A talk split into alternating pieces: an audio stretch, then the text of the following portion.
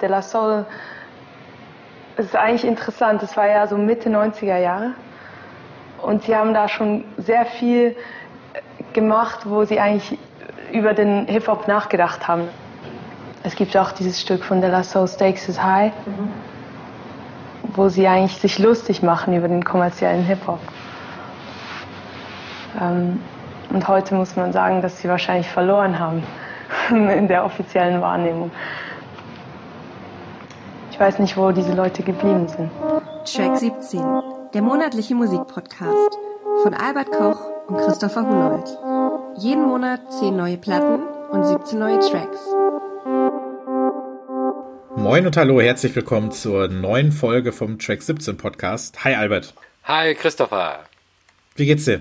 Mir geht's ganz gut. Ich sitze hier im Studio in Anführungszeichen und es ist gefühlt äh, 40 Grad warm. Wir äh, schwitzen und äh, frieren und was auch immer, ähm, nur damit äh, der Podcast einigermaßen gut funktioniert.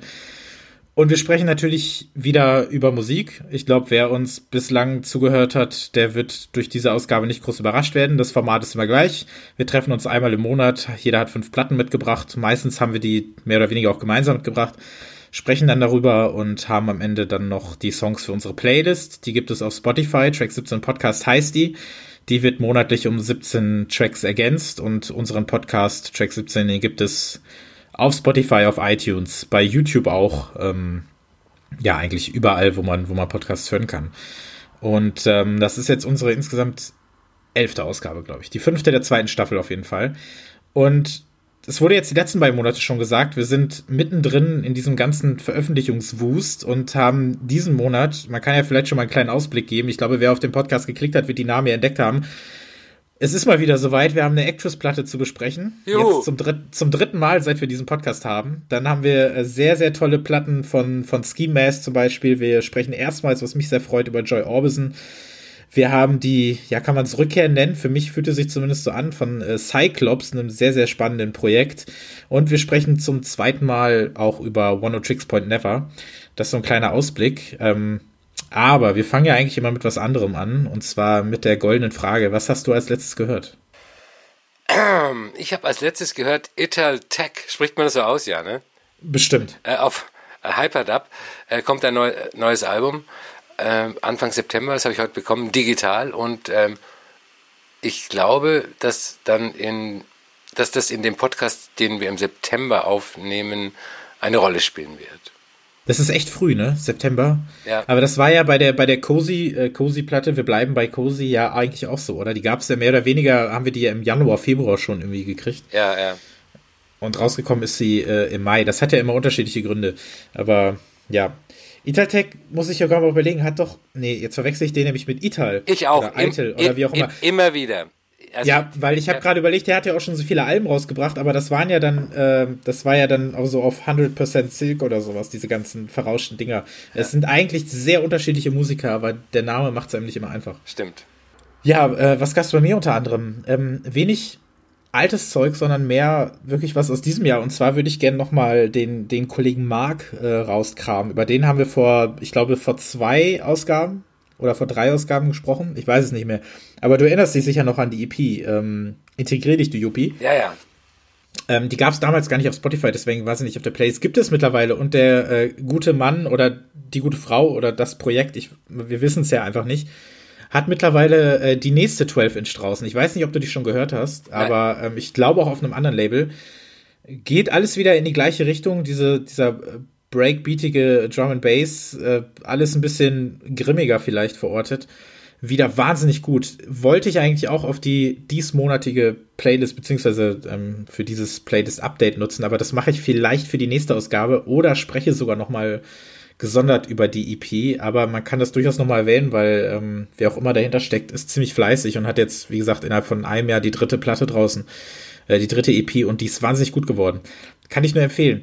Ansonsten habe ich, ja, wobei älter ist natürlich, äh, ist natürlich ein Witz, aber vielleicht, wenn wir in diesem Podcast immer davon von aktueller Musik sprechen, also welche aus diesem Jahr kann man durchaus sagen, älter, und zwar ähm, Exploded View, da hatten wir ja auch die letzte EP noch im vergangenen Jahr ähm, besprochen. Und ähm, die waren vor kurzem in Hamburg, beziehungsweise waren sie überhaupt auf Deutschland-Tour in Berlin, werden sie auch gewesen sein. Und ähm, Ich habe mir das Konzert angeschaut und es war ein, ein extrem beeindruckendes Konzert. Nicht extrem beeindruckend im Sinne von, meine Güte, hier sind 10.000 Leute und sie alle schwitzen und wissen, sie haben die Nacht ihres Lebens ähm, und gehen mit klingelnden Ohren nach Hause, sondern es war ein sehr, es war ein sehr äh, kleines Konzert, es war sehr, ein sehr intimes Konzert. Es war in einer sehr schönen Location. Ich habe natürlich wieder vergessen, wie sie heißt, äh, in Hamburg. Und ja, es, es waren nicht wahnsinnig viele Leute da, was ich zum einen natürlich schade finde, weil die Band es natürlich eigentlich verdient hat, vor einem größeren Publikum zu spielen. Andererseits fühlt man sich, ich meine, vielleicht kommt man so ganz aus diesem, aus diesem Alter nicht heraus, dass man so denkt, so ja, sie spielen so ein bisschen für einen selber. Ähm, aber es hatte halt einfach eine sehr schöne, äh, es war eine sehr schöne Stimme, äh, ja, Stimme ohnehin. Also die Stimme von Annika ist ja ohnehin ähm, durchaus für sich genommen ein kleines Ereignis. Sie hat übrigens zwischen den Songs immer wieder mit sich selbst gesprochen. Ich habe immer versucht herauszufinden, was da gerade gesagt wurde, habe es aber nicht ganz rausgekriegt. In, ähm, in, welcher, war, in, welcher, Sprache hat sie gesprochen? Deutsch oder auf Englisch? Auf, nee, auf Englisch. Auf Englisch. Ähm, sie haben die meisten Songs vom Album runtergespielt, von der EP. Es gab auch was Neues zu hören. Und ähm, ja, ich bleib dabei. Das äh, beste Album 2016, eine herausragende, herausragende Band. Auch, also ich finde den Sound einfach wahnsinnig gut.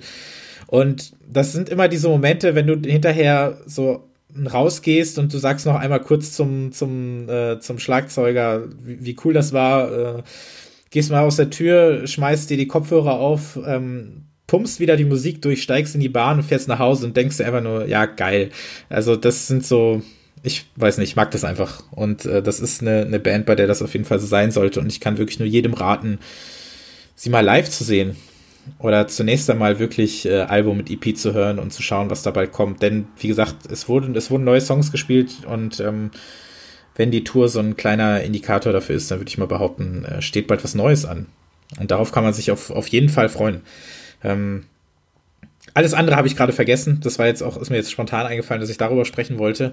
Äh, man hört ja eh immer so viel Musik, aber wir werden ja jetzt sowieso gleich über die Musik sprechen, die wir wirklich als letztes gehört haben, über die wir heute sprechen möchten. Aber vielleicht noch vorneweg, ähm, FX Twin ist ja jemand, über den wir direkt noch nicht gesprochen haben in diesem Podcast, weil es keinen direkten Release gegeben hat, seitdem wir das Ganze hier machen. Jetzt auch schon fast ein Jahr. Ähm, aber er äh, ist auch bald mal live wieder unterwegs, was ja selten genug vorkommt und sogar in Berlin. Richtig. Er spielt im November im Funkhaus. Das Funkhaus ist ja hier auch schon öfters erwähnt worden. Und ähm, Entschuldigung, wenn ich dich unterbreche, aber du warst doch, äh, warst du nicht bei Fortet noch vor einem Monat? Genau. Und Hast du nicht im letzten Podcast darüber gesprochen, dass du dahin wolltest? Ja, da war ich. Ja. Das war sehr gut. Das war richtig, also äh, oft ist es ja so, dass äh, Live-Konzerte von Elektronikmusikern, dass da halt ähm, improvisiert wird. Also dass er keine Songs ja. von seinen Alben spielt. Und das war in, in der Hinsicht war das wie ein Rockkonzert. Der, der richtig, der hat seine Songs gespielt. Also viel vom, vom aktuellen Album, aber auch alte Hits und so. Das war sehr, sehr beeindruckend.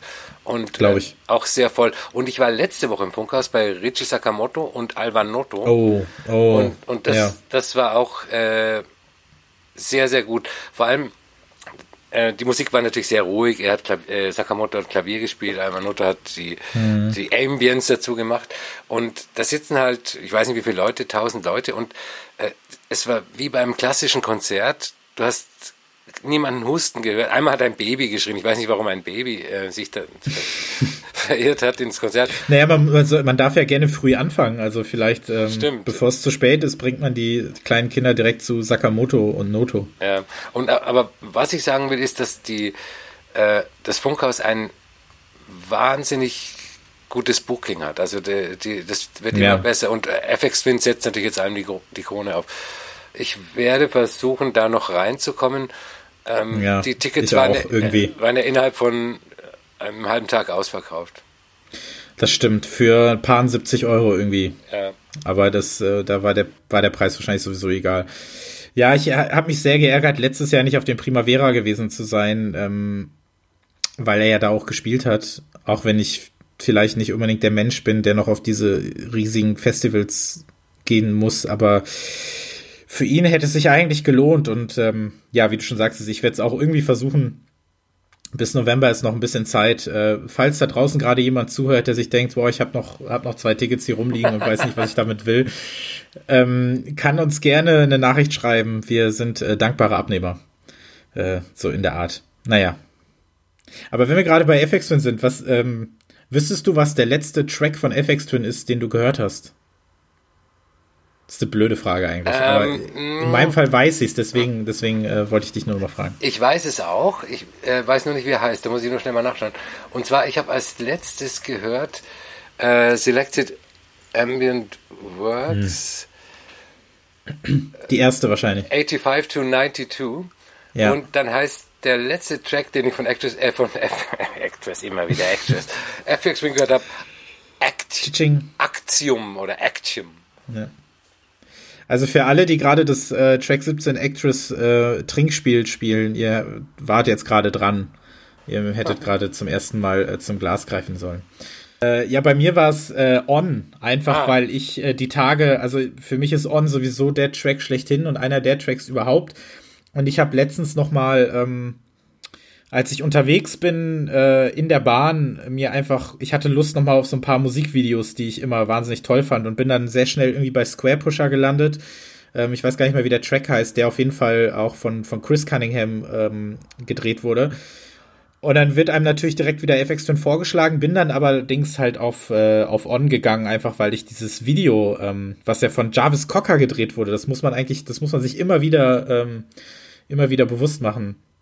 Äh, der Song ist einfach traumhaft schön und ich finde das Video auch ganz großartig. Und äh, ja, der Song hat jetzt äh, Jubiläum, 25 Jahre alt. Die EP kam 1993 raus. Wahnsinn. Krass.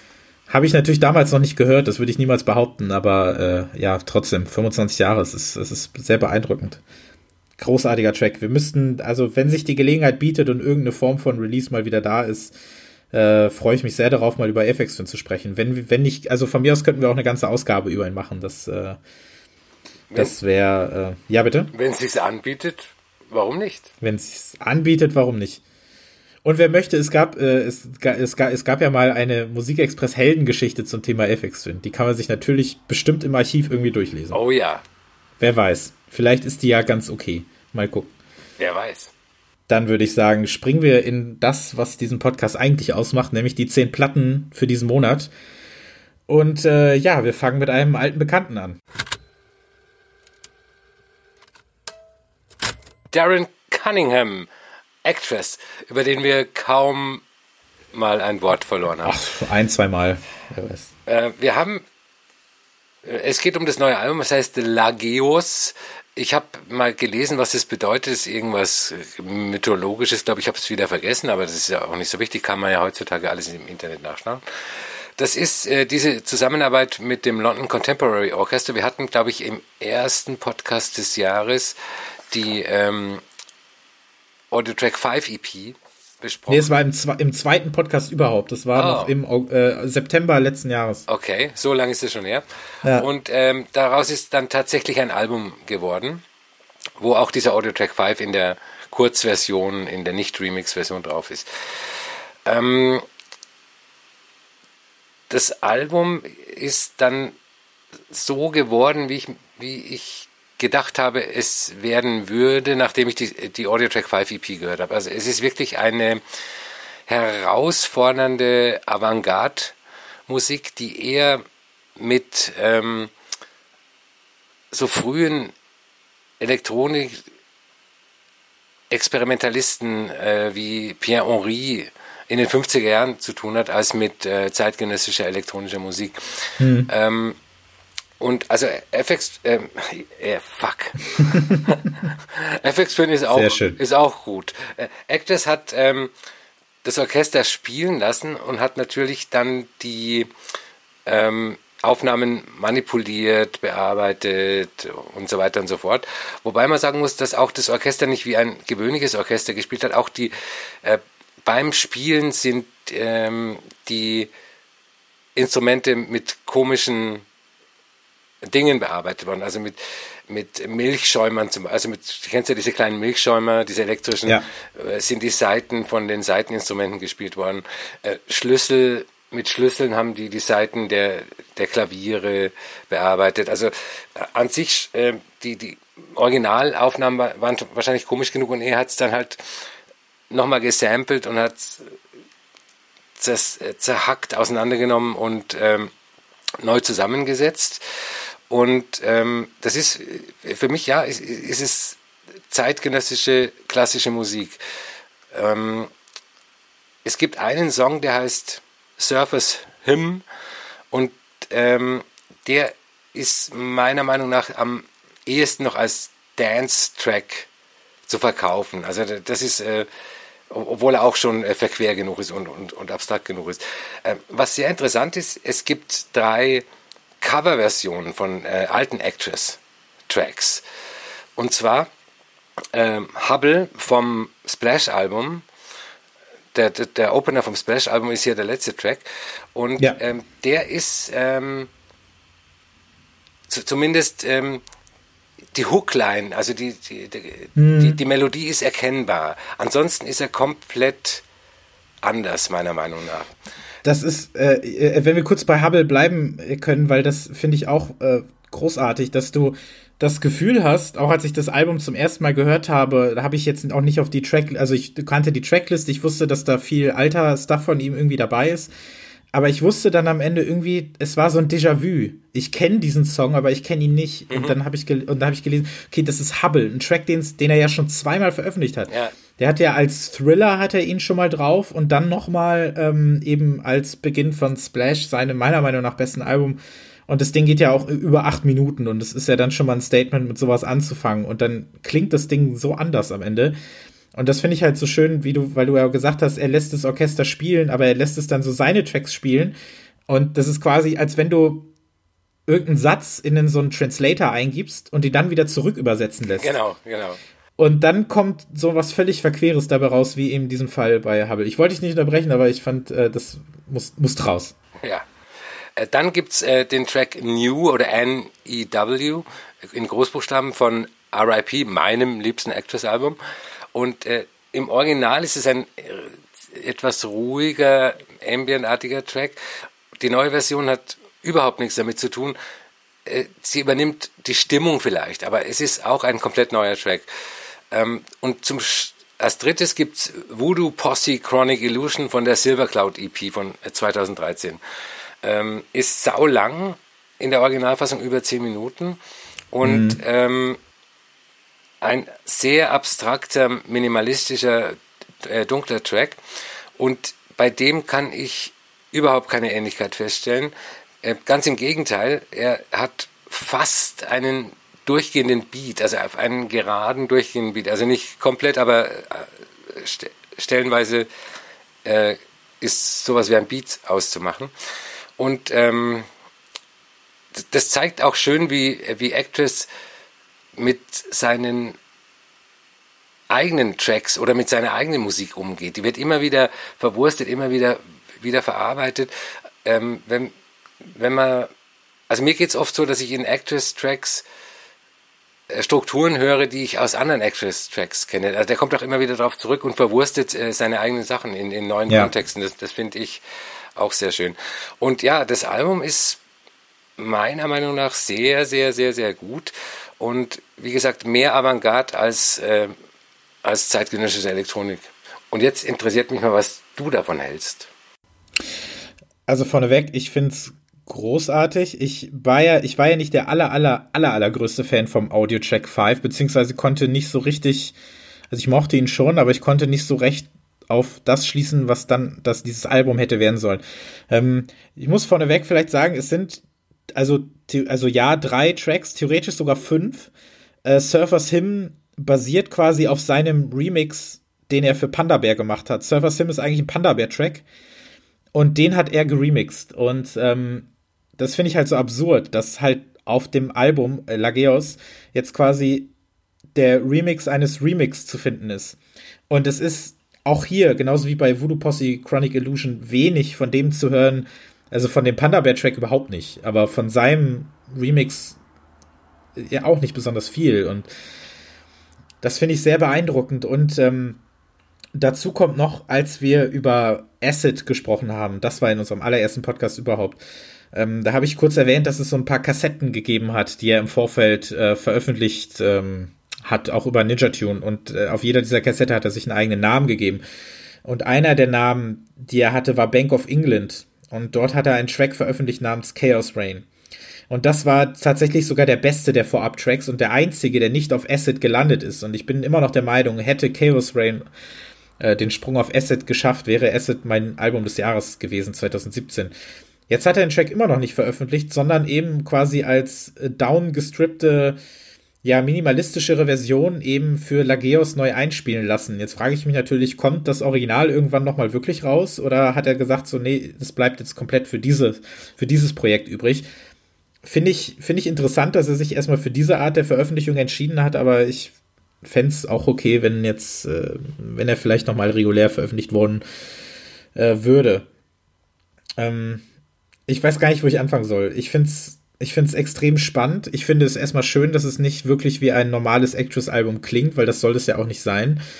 Ich fand den Entstehungsprozess sehr interessant zu hören. Also es gibt ja so ein paar Videos, ähm, sei es jetzt fürs Crack Magazine oder bei Resident Advisor, die so ein bisschen versucht haben zu erklären, wie das Ganze zustande kam. Also dass das London Contemporary Orchestra halt mit dem Boiler Room zusammensaß und gesagt hat, mit wem wollt ihr zusammenarbeiten und einer der ersten Namen auf dieser Liste war natürlich Actress, wie sollte es anders sein? Und mhm. Er ähm, war relativ schnell Feuer und Flamme dafür, weil ich halt finde, dass der, dass der Anspruch oder beziehungsweise die Herangehensweise an Musik, dieses Fragmentarische, dass es halt durchaus kompatibel ist, der beiden. Und dass er Musik nicht einfach nur als Komposition, als das habe ich jetzt, das habe ich jetzt und das entwickelt sich, sondern als du zum Beispiel über das Interview, was du mit ihm geführt hast, gesprochen hast, also seine, seine Herangehensweise an die Tracks, eben, dass er dann auch ähm, diese, diese Versatzstücke auch mal nutzt mhm. aus seinen, seinen älteren Tracks oder so und dass er das Ganze eher so als Fluss begreift oder so. Das, das passt ja eigentlich wahnsinnig gut zu dieser Neuinterpretierung einige seiner alten Stücke, beziehungsweise diesem Schaffen von Neuem. Ähm, oder es gibt diesen Track äh, Galia Beat auf dem Album. Und Galia ist der Name einer ähm, Violinspielerin äh, des, äh, des LCOs. Und sie fing an zu spielen und Actress hat es gehört und fand es schön und hat halt währenddessen das Ganze bearbeitet, während sie gespielt hat. Und so ist dann aus verschiedenen Sessions eben dieser Track entstanden, was ich sehr faszinierend finde. Und ja, das ist. Ich habe auch das Gefühl, dass, also sie haben ja angefangen mit einem Konzert und man hat ja gedacht, dass dieses Konzert dann später mal das Album wird. Das stimmte ja dann gar nicht. Sondern sie haben ja das, was sie damals schon gespielt haben, ja immer noch weiter bearbeitet und sich dann eben nochmal weiter zusammengesetzt. Und ich finde es, finde diesen Weg dann auch interessant zu sehen, dass man dann auch denkt, so es gibt nicht dieses, es gibt nicht diesen, ja, also dieses fertige Stück Musik, sondern das, was man hat, wird halt immer weiter bearbeitet. Das, ähm, das, das interessiert mich sehr. Ähm, und dass man, dass man ja, wenn man dann zum Beispiel davon spricht, dass er äh, Techno oder das, was man im weitesten Sinne elektronische Musik schimpfen möchte, wenn man sich diese riesengroßen Anführungszeichen dazu denkt. Und das, was man gemeinhin eher als klassische Musik bezeichnen würde, sich ja eigentlich wahnsinnig nah ist. Also viel näher, als man eigentlich glaubt, obwohl man, obwohl man eben das eine viel mehr als, als, als, als modern wahrnimmt und das andere eben als klassisch. Finde ich es einfach schön, wie so ein Projekt das Ganze noch näher zusammenführt. Das ist wie, weiß ich nicht, wenn in irgendwelchen Science-Fiction-Filmen jemand äh, Raumzeitkrümmung erklärt und so ein Blatt Papier nimmt, das zusammenfaltet, mit einem Bleistift durchsticht und sagt, so, so reisen wir jetzt übrigens, äh, ach, was weiß ich.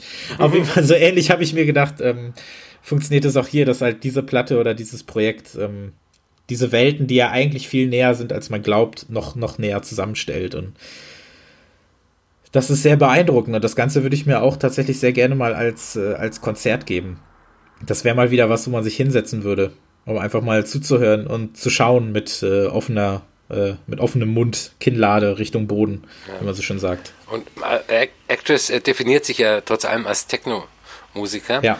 Und ähm, was ich halt gut finde, ist, äh, das hatte ich damals schon gesagt, im September, ähm, dass ich, als ich gehört habe, er spielt mit einem äh, Londoner Orchester, hat, hatte ich halt erwartet, dass das so Carl Craig-mäßig wird, dass äh, irgendwelche, ja. irgendwelche Beats und dann äh, gibt's Streicher dazu. Und, und er hat halt äh, eigentlich das definitive äh, Klassik in Anführungszeichen Techno-Album gemacht. Es ist ja eigentlich, wenn man so möchte, es ist ja das Gegenteil dieser Recomposed-Geschichten. Ja. Denn zum Beispiel ähm, Carl Craig und Moritz von Oswald, die haben sich ja der Klassik angenommen mit ihren Mitteln und ich habe hier irgendwie das Gefühl, dass das LCO eher sich Actress angenommen hat. Und quasi, also, also der Ursprung sind ja, sind ja eben die Techno-Tracks in dem Sinne und das ist nicht die Klassik. Ja. Und das ist ja dann insofern eine, so ein bisschen die, in die andere Richtung hinaus. Und das ist ja vielleicht fast sogar noch spannender. Naja. So, haben wir mal wieder über Actress gesprochen. Endlich.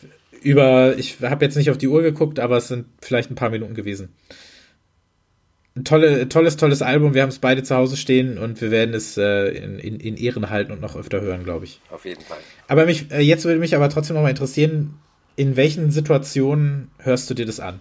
Also welche Stimmung brauchst du oder welche Tageszeit oder welchen, welchen Raum benötigst du, um dir das anzuhören? Ist das was, was du so noch morgens in der U-Bahn hören könntest? Nee, oder nee. setzt du dich da abends wirklich hin und denkst dir, nee. geil, jetzt höre ich mal also, Lageos? Ich habe es mir fest vorgenommen, am äh, Samstag nach der Aufzeichnung am Nachmittag zu hören, obwohl ich glaube, dass es eigentlich ein Nachtalbum ist. Also das musst du in der Nacht hören äh, mit wenig Beleuchtung und äh, in der richtigen düsteren Stimmung. Ich habe es zum ersten Mal tagsüber per Kopfhörer gehört und ich habe während des Hörens schon gedacht, so, ja, das, das ist jetzt nicht das richtige Setting dafür, ich habe nicht die richtige Konzentration dafür. Und der zweite Komplettdurchgang, den ich dann zu Hause hatte, der hat das Ganze dann wirklich sich, also da hat sich das Ganze erst wirklich entfaltet und das, da ist halt einfach was dran dass man für die richtige Musik die richtige Stimmung und das richtige Setting braucht. Und das ist ein Album, das wirklich in, in der Dunkelheit äh, funktioniert, in der Isolation funktioniert. Und das ist was, was Actress-Musik sowieso für mich ausmacht. Das ist keine, äh, ich setze mich jetzt mit 20 Leuten zusammen und hey, lass mal Actress hören Musik, sondern das ist Musik, für die ich mich selber einfach nur brauche und die Musik und dann, dann funktioniert es ganz gut. Und das gilt zum Glück auch für Lagios. Die erste Platte, die ich vorstellen möchte in diesem Monat, die ich gehe mal sehr stark davon aus, dass du sie nicht nur kennst, sondern auch magst. Es geht um Compro von Ski Mask. Und das ist ein Album, auf das ich mich tatsächlich sehr gefreut habe und als ich es dann zum ersten Mal hörte, dann letzten Endes trotzdem überrascht war, wie gut ich es tatsächlich finde. Dementsprechend halte ich Compro auch für einen Anwärter auf das Album des Jahres. Das ist ein Satz, der, also minus Compro, aber hier dann bitte einen anderen Titel eingesetzt, den man auch schon für andere äh, Platten in diesem Jahr durchaus mal gebracht hat, auch in diesem Podcast. Aber in dem Fall stimmt es leider schon wieder. Das mag auch daran liegen, dass 2018 schon wieder ein verdammt gutes Musikjahr ist. Aber Compro ist ein Album, das erschien über ein äh, Münchner Label namens Alien Tape. Das wirst du ja sicher auch kennen. Ja. Und dieses Label hat in den vergangenen Jahren immer mal für Furore gesorgt. Und Furore ist ein Wort, das durchaus klein geschrieben werden kann, denn ich beziehe es einfach mal auf mich, weil immer mal wieder Platten auf diesem Label erschienen sind, die mir sehr gut gefallen haben. Zum Beispiel im vergangenen Jahr gab es eine sehr schöne äh, Triple LP, eine Compilation äh, von verschiedenen Künstlern, die auf diesem Label stattfinden. Neben Schemas zum Beispiel eben Leute wie Andrea. Und ähm, Schemas selber hat 2016 sein erstes Album rausgebracht. Ähm, zwischendurch wieder ein paar EPs. Ich glaube, letztes Jahr sogar zwei. Möglicherweise war entweder ein Track auf der 2017er Playlist oder auf unserer Playlist so. Ich weiß es schon gar nicht mehr. Wie dem auch sei, Compro ist definitiv für mich das Beste, was er bislang gebracht hat. Es ist ein Album, über das ich drei Wörter schreiben möchte, und zwar Ambient, Techno und Breakbeat. Und diese drei Wörter ineinander geschrieben, ineinander verwoben, wie auch immer, definieren dieses Album so ein bisschen. Warum ist das so gut? Es ist so gut, weil es ein bisschen diese Früh-Warp-Zeit als Anknüpfungspunkt benutzt. Also man denkt sehr viel an, an Amber von, von Orteca. Man denkt tatsächlich, und da sind wir wieder bei FX Twin, an die äh, Selected äh, Ambient ähm, Geschichten. Also es könnte auch Selected Ambient Tapes Works 2018 heißen, von mir aus. Ähm, ich finde, es gibt Tracks auf dieser Platte, wie zum Beispiel Rev 8617, wie auch immer man das ausspricht, die mich tatsächlich eher an diese etwas ähm, frühe Mount Kimmy-Zeit erinnern. Dann gibt es aber so Dinge wie 50 Euro to Break Boost, bei dem ich an Chat denken muss. Chat ist ein Künstler, den wir beide auch sehr mögen und der auch in diesem Podcast schon mal Erwähnung gefunden hat. Und natürlich macht der gute Mann immer noch Musik. Der hat zum Beispiel erst vor kurzem eine ziemlich knallharte, aber wunderbare EP rausgebracht. Ich weiß nicht, ob du die gehört hast. Und für mich ist äh, Schemast jetzt schon so ein bisschen der legitime Nachfolger von Chat, was diese, was diese, ja, aus, aus Deutschland kommende ähm, Breakbeat-Geschichte angeht. Und das macht er einfach wahnsinnig gut. Wenn keine Beats auf diesem Album stattfinden, dann vermisse ich sie nicht, weil er dann eben zeigt, was er mit Melodieführung so alles einstellen kann. Wenn er die Beats präsentiert, dann zeigt er, wie gut er die Drums programmieren kann. Es ist ein großartiges Album, auch eines, das, finde ich, am Stück gehört, einen erstmal mit so einem Port zurücklässt am Ende, weil man sich denkt, was habe ich mir da gerade angehört? Das geht, glaube ich, auch eine Stunde oder 70 Minuten oder sowas. Und es ist voller fantastischer Tracks. Und was ich noch anmerken möchte, wir haben, glaube ich, in der letzten oder vorletzten Ausgabe irgendwie ein paar Mal drüber gesprochen, dass wir es äh, mögen, wenn ein Artwork so ein bisschen die Richtung der hm. Musik vorgibt. Und ich finde bei Compro, wer dieses Cover vor Augen hat, diese Figur, die da durch diesen, diesen kalten Nebel stolziert, wenn man das so möchte, ich finde, das gibt für mich total wieder, wie dieses Album teilweise klingt. Ich weiß nicht, ob ich mir das nur einbilde, aber ich habe trotzdem das Gefühl, das, das passt alles wunderbar zusammen mega großartiges, wunderschönes Album. Also der, der Ski Mask ist ein äh, junger Producer aus München. Der heißt im wirklichen Leben, äh, weiß nicht, ob er wirklich so heißt, aber er nennt sich Brian Müller. Und als ich den ja. Namen gehört habe, habe ich gedacht, hey, das, den kennst du, den kennst du, den kennst du. Und ähm, dann ist mir wieder eingefallen, dass Brian Müller als Scientist ohne ähm, Vokale, also S-C-N-T-S-T, drei, Stimmt, ja. drei Alben auf Boys Noise Records gemacht hat. Und äh, die sind alle sehr, sehr gut. Äh, anders als äh, Compro, aber auch äh, für sich sehr gut. Und äh, Ski Mask scheint sein neues, ähm, sein neuer Name zu sein. Vielleicht tritt er ja mit einer Skimaske auf, wenn er live spielt. Nee. Und ähm, Ähm, du hast eigentlich alles gesagt, was ich, was ich mir notiert habe. Ähm, am Anfang klingen die, die Tracks wie früher FX Twin und wie die nicht ganz so krassen Ortega. Und ähm, es beginnt so ein bisschen ruhig, abstrakt, ambientartig, ohne richtig ambient zu sein. Dann ab Track 5 wird es plötzlich nervös und zappelig, Breakbeats.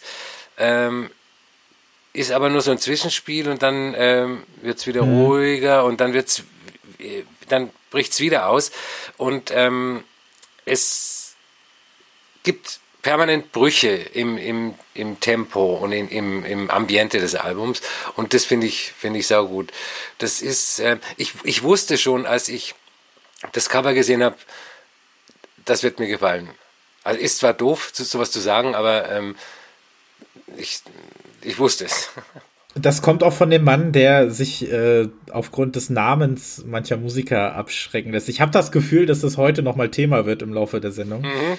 Äh, weil wir ein paar Musiker noch dabei haben, die vielleicht äh, nicht den allerspannendsten Namen haben. Aber wenn sie, ihn, wenn sie ihn abkürzen, dann ist, ist es voll okay mit mir. ich meine sogar noch jemand anderen, aber äh, der, der noch danach kommt. Aber ja, bist du ähm, mit Alien Tape ansonsten äh, vertraut so ein bisschen? So ein bisschen. Das ist ja das, das Label von den Zenker Brothers. Ja. Und äh, ich, die kenne ich auch nicht so. Also ich, ich bin nicht, bin nicht hundertprozentig fit, was äh, sowohl das Label als auch die Zenker Brothers betrifft. Ich finde, sie haben es einem im vergangenen Jahr dementsprechend sehr einfach gemacht, beziehungsweise eine große Hilfe gegeben. Ich würde dir wirklich ganz dringend empfehlen, diese Triple LP, diese äh, Label-Compilation, die es eben im letzten Jahr gegeben hat, die durchzuhören, weil, weil die wirklich, naja, auf den Punkt ist vielleicht übertrieben bei drei LPs, aber sie fasst halt einfach diesen Sound komplett zusammen. Und Chat ist übrigens auch dabei. Der finde ich einfach ein sehr guter ähm, ja, Anhaltspunkt ist, um so ein bisschen in diese Musik zu gehen, auch was diese, diese Andrea-Geschichten angeht. Ähm, das ist, glaube ich, ein italienischer DJ, der letztes Jahr einen irrsinnigen Track hatte und auch eine sehr gute EP. Und es ist ein Label, was sich bei mir tatsächlich sehr weit nach oben gespielt hat in letzter Zeit. Nicht mal durch das erste Ski Mask Album, das habe ich zwar auch gehört und es war okay. Es hat nicht so diesen Eindruck hinterlassen. Es kam halt wirklich im letzten Jahr. Äh, also seit 2017 ist Alien Tape ein Label, was absolut für Qualität steht und in Deutschland äh, so ziemlich seinesgleichen sucht. Wir kommen nachher noch zu einem anderen Label aus Deutschland, aus Berlin. Aber ähm, ja, Alien Tape ist so, mir fällt auch gerade kein anderes Label aus München ein, was, äh, was mir in letzter Zeit so viel Freude bereitet hat. Aber ich kann es wirklich nur empfehlen. Und wie gesagt, jeder, der sich in dieses Label reinhören möchte, der kommt an Compro ohne nicht vorbei. Aber versucht es ansonsten mit der äh, Compilation aus dem, aus dem letzten Jahr. Auf der Playlist vielleicht noch dazu gesagt ist der Track äh, Fly by VFR. Ein Track, der für mich noch so ein bisschen dieses Album zusammenfasst, weil er sehr viel dieses Verspielte dabei hat, aber eben auch diese Wucht, mit der er seine, seine Drums programmiert. Und das gefällt mir sehr, sehr gut. Dicker Tipp. Oh ja. Das muss ich mir kaufen auf äh, Schallplatte. Ja, das dauert wohl noch ein bisschen. Also die erste Fuhre war natürlich auch sofort ausverkauft und äh, es wird gerade es wird gerade fleißig in den Presswerken äh, geschwitzt. Aber demnächst soll es wieder soweit sein. Ich glaube, sie haben auch durch, ähm, das ist ja eben dieses Ding, ich glaube, eine der letzten äh, Musikmedien, die ja wirklich ähm, eine Karriere maken und breaken kann, ist ja immer noch Pitchfork. Und äh, Pitchfork hat tatsächlich das, äh, das Album äh, zur Best New Music erklärt. Und auch wenn man auf Pitchfork nicht viel geben sollte, meiner Meinung nach, ist, letzten Endes hat es ja trotzdem den Impact allgemein. Und ich glaube, dass ähm, das nochmal einen kleinen Hype auf jeden Fall ähm, ja, befeuert hat, der auch dafür gesorgt hat, dass das Album sehr schnell ausverkauft gewesen ist. Aber es hat den richtigen getroffen, also von daher alles, alles gut. Dann kommen wir zu einem äh, Produzenten, der noch jünger ist als äh, Ski Mask. Der ist 21 Jahre alt, was der Hammer ist, finde ich. Äh, nennt sich Brock Fiscal, äh, heißt in Wirklichkeit Joe Powers und kommt aus Edinburgh in Schottland. Ähm, ich bin auf ihn aufmerksam geworden, weil er letztes Jahr eine EP auf Hyperdub veröffentlicht hat, die hieß Highland Mob. Highland Schotte, ne? Und ähm, da habe ich, die fand ich ziemlich gut und habe gedacht, da freue ich mich, wenn, wenn das Album kommt. Und jetzt ist das Album draußen, heißt Insula, auch auf Hyperdub. Und ähm, wenn man das so hört, wenn man es oberflächlich hört, könnte man denken, ja, das ist just another Hyperdub-Album. Es gibt ja sehr, sehr viele Alben auf Hyperdub. Ähm, und ähm, die mit so Versatzstücken aus Jungle, Footwork und Grime arbeiten. Und ähm, Brock Fiscal arbeitet da wunderbar so Spielekonsolenmelodien ein und, und ähm, wie er das macht, also er macht dieses Multi, diese Multi-Genre-Musik, macht so noch so ein paar Spielekonsolenmelodien, aber es ähm, gewinnt kein Genre die Oberhand. Und das finde ich, der, mhm. das finde ich den Wahnsinn. Ähm, ich, ich finde, das macht wahnsinnig Spaß, dieses Album zu hören, obwohl es wahrscheinlich gar nicht so gemeint ist, äh, dass es Spaß machen so, sollte. Und äh, ja. die, die Tracks sind sehr verspielt, sehr melodisch und normalerweise geht's ja bei diesem Genre-Mix eigentlich fast immer voll auf die Zwölf. Also da wird äh, geballert, bis ähm, alles zu spät ist. Und ähm, er, der Joe Powers äh, hat ein hat irgendwann mal gesagt, dass er die Benachrichtigungssounds äh, aus den sozialen Medien, also genau. WhatsApp und ähm, ähm, Facebook-Nachrichten, dass die darauf ausgerichtet sind, äh, Serotonin auszuschütten. Also praktisch mhm. dieselbe Wirkung zu haben wie ähm, wenn du Drogen nimmst. Also Glücksgefühle zu, zu schaffen. Und er will mit seiner Musik, er will eine Musik machen, die genauso funktioniert, dass sie äh, ihn selber und andere Menschen glücklich macht, indem er diese so, so, ähnliche Sounds praktisch produziert. Und ja, bei mir hat er es geschafft. Also er hat, ähm, er hat mich glücklich gemacht. Und der Typ ist 21 und äh, wenn er so weitermacht, dann steht ihm die Welt offen. Unser Herz zumindest, äh, auf jeden Fall, unser musikalisches Herz. ja, das, dieser Punkt mit dem, äh, mit den Notification Sounds und dem Serotonin, das hatte ich mir tatsächlich auch aufgeschrieben. Das finde ich sehr interessant und es kommt mir gar nicht mal so vor, als wäre es, ähm, also für mich schwingt da auch so eine, so eine gewisse Kritik natürlich mit drin in diesem ganzen äh, manipulativen Social Media Gedanken Allerdings eben aus der Sicht eines 21-Jährigen, der natürlich im Gegensatz äh, zu uns, also ich bin ja auch ein, ein paar Jahre älter als er, ähm, du vielleicht auch, mhm. ähm, da natürlich anders mit aufgewachsen ist und das Ganze dann natürlich anderweitig als Inspirationsquelle nutzt. Und ich finde es tatsächlich sehr interessant. Und wie du auch von diesem Genre-Mix gesprochen hast, der natürlich super zu Hyperdub äh, passt. Wir hatten ja zum Beispiel Ende letzten Jahres zum Beispiel äh, Lee Gamble, mhm. sein erstes Hyperdub-Album, was ja auch ein ziemlich wilder Genremix gewesen ist, der sich in seinen Tracks vielleicht so ein bisschen auf eine, auf eine Richtung festgesetzt hat, aber als Album eben ähm, in alle erdenklichen äh, Richtungen des Koordinatensystems gefeuert hat. Und hier finde ich tatsächlich, selbst innerhalb der Tracks wird er sich nicht immer ganz mit sich selbst einig, wo es überhaupt hingehen soll, was meiner Meinung nach auch komplett gewollt ist. Und das ist eben so eine, so eine Rastlosigkeit, die ich eigentlich sehr spannend finde, gerade in Musik, die so ein bisschen ja schon eher aus dem Grime kommt, aber dann halt eben dieses, diesen Ambient-Anspruch dazu hat. Und sowas wie Ambient Grime gibt es ja in dem Sinne sehr selten. Es sei denn, du spielst irgendwelche Platten in nur in, in 20-prozentiger Geschwindigkeit ab oder sowas. Ähm, das macht es tatsächlich wahnsinnig spannend und ist für mich dann insgesamt so ein Album, wie Hyperdub es vielleicht sogar vor zehn Jahren hätte veröffentlichen können, also zu ihrer ganz großen Anfangszeit. Ich muss da teilweise auch an die, an die sehr frühen, sehr bösartigen äh, Videospielartigen Zombie-Platten denken, die so mhm. 2829 rausgekommen sind. Da, da, da wurde ich tatsächlich sehr oft dran erinnert.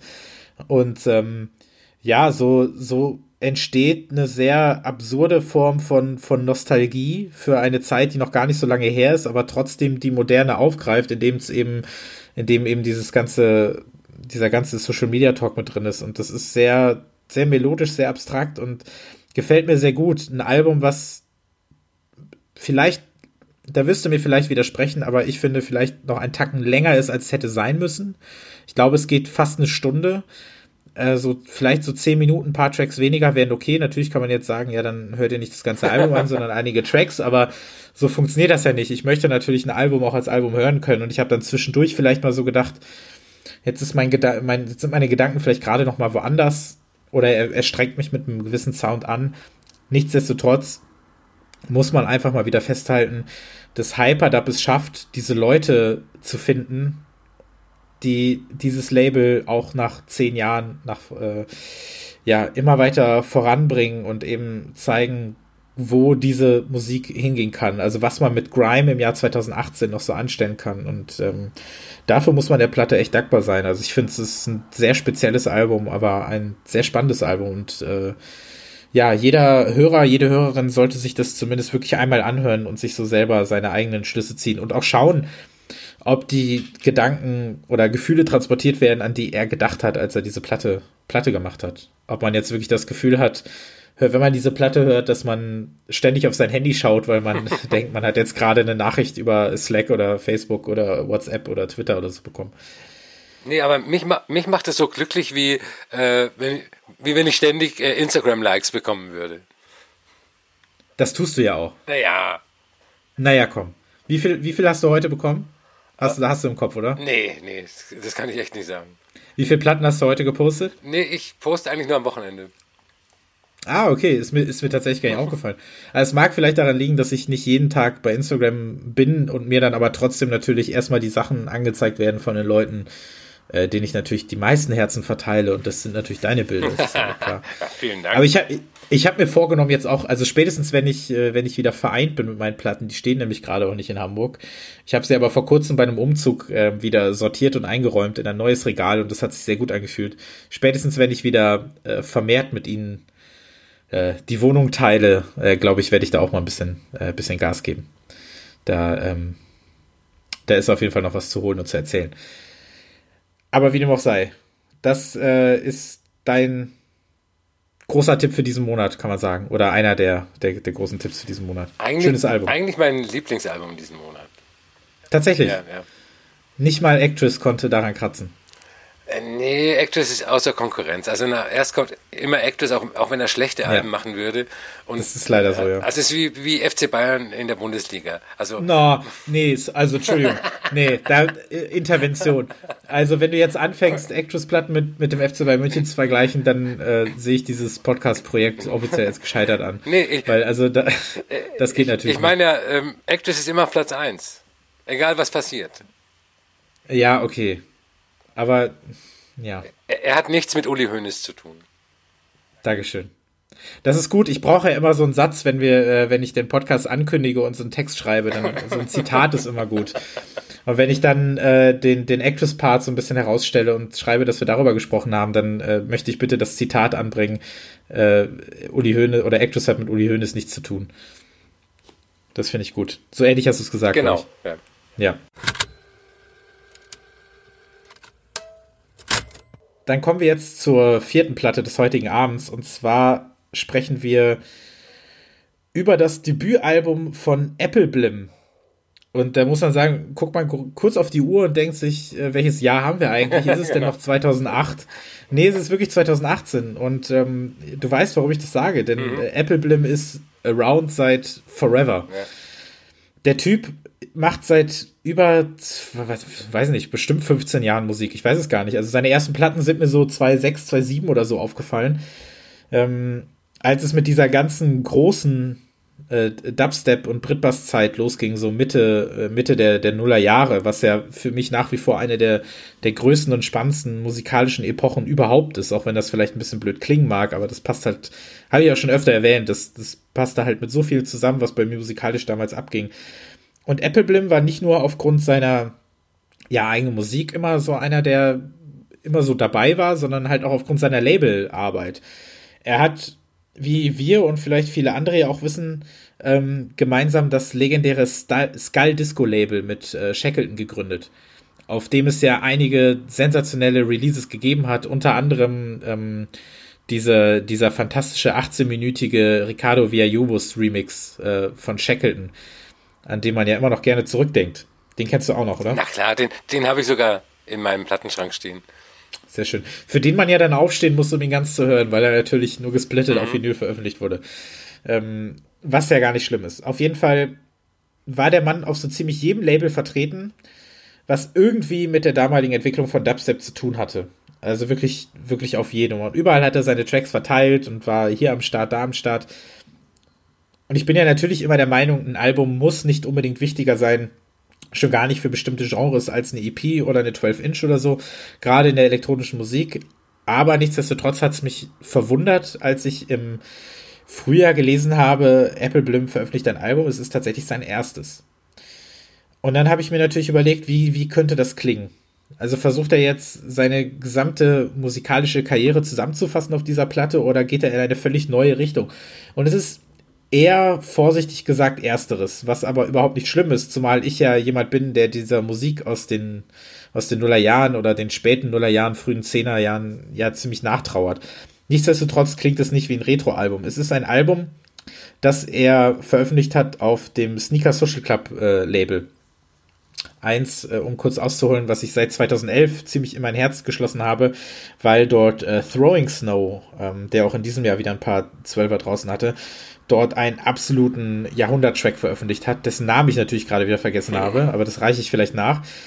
Äh, diese Platte habe ich mir damals gekauft und seitdem verfolge ich dieses Label, was immer zwischen Rave, Jungle, Breakbeat, äh, Drum and Bass, Dubstep hin und her äh, springt, sehr. Und fand es sehr spannend, dass Apple Blim ausgerechnet hier sein erstes Album veröffentlicht, äh, Live in the Laser. Und ich finde es auf eine sehr angenehme Art und Weise ruhig und besonnen. Es zeugt nämlich eben von der Erfahrung, die dieser Mann als DJ und Produzent hat. Er hat diese ganzen Szenen nicht nur alle miterlebt, er hat sie mitgeformt, er hat sie begleitet und deswegen ist es so eine runde, abgeklärte Nummer und das, das sind alles so Wörter, die vielleicht negativer klingen, als sie gemeint sind. Denn ich finde es einfach naja, also wir haben äh, zum Beispiel, wenn wir jetzt das, das Album ähm, zuvor nehmen, was du gerade angesprochen hast. Das ist natürlich ein Album, was von einem sehr jungen Menschen produziert wurde, der in dieses ganze Business und in diese ganzen Genres jetzt so reingesprungen ist und, und einfach mal macht. Und dann entsteht natürlich so ein, so ein relativ wildes, vielleicht wüstes Album. Ich mag auch vielleicht zu viel da hineininterpretieren, das mag ja sein, aber jetzt kommt dann eben Apple Blim und der veröffentlicht sein erstes Album eben relativ spät. Und filtert eben all seine Erfahrungen und, und all seine, seine Klasse darin und natürlich geht er nicht auf Nummer sicher, aber er schafft es halt einfach, diese, diese ganzen Sounds, an denen er beteiligt gewesen ist, so nochmal auf den Punkt zu bringen und eben dieses Album jetzt rauszubringen, was mir sehr, sehr gut gefallen hat. Ich habe mich, glaube ich, gerade um Kopf und Kragen geredet, aber ich meine das alles sehr positiv, weil ich das ein sehr schönes Album finde. Ähm, was äh, eigentlich schon vor zwei Monaten in dem Podcast hätte kommen müssen, aber halt immer wieder verschoben wurde und äh, aber jetzt äh, Ende Mai endlich rausgekommen ist und äh, ja, sehr, sehr schön, finde ich. Du auch? Ja, also du hast einiges angesprochen, was ich mir auch notiert habe. Ich glaube, wir sollten am, äh, zur Jahresbilanz mal äh, zusammenfassen, ob nicht das späte Debütalbum eine Art Trend ist. Also ich habe beim nächsten Mal mhm. hab, ähm, will ich über Pariah reden. Oh ja. Da, das, äh, der macht auch seit 13 Jahren Musik und kommt jetzt mit seinem ja. Debütalbum. Ich glaube, dass das ähm, jetzt so ein Trend ist. Also an sich schon mal ähm, die Tatsache, 13 Jahre Musik zu machen oder 15 Jahre Musik zu machen und kein Album rauszubringen, das ist eigentlich schon eine Wahnsinnsleistung. Ähm, ja, aber ähm, zur Musik ist kalt. Disco Shackleton liebe ich total. Ähm, und das Album, weil, weil du vorhin gesagt hast, es ist kein Retro-Album.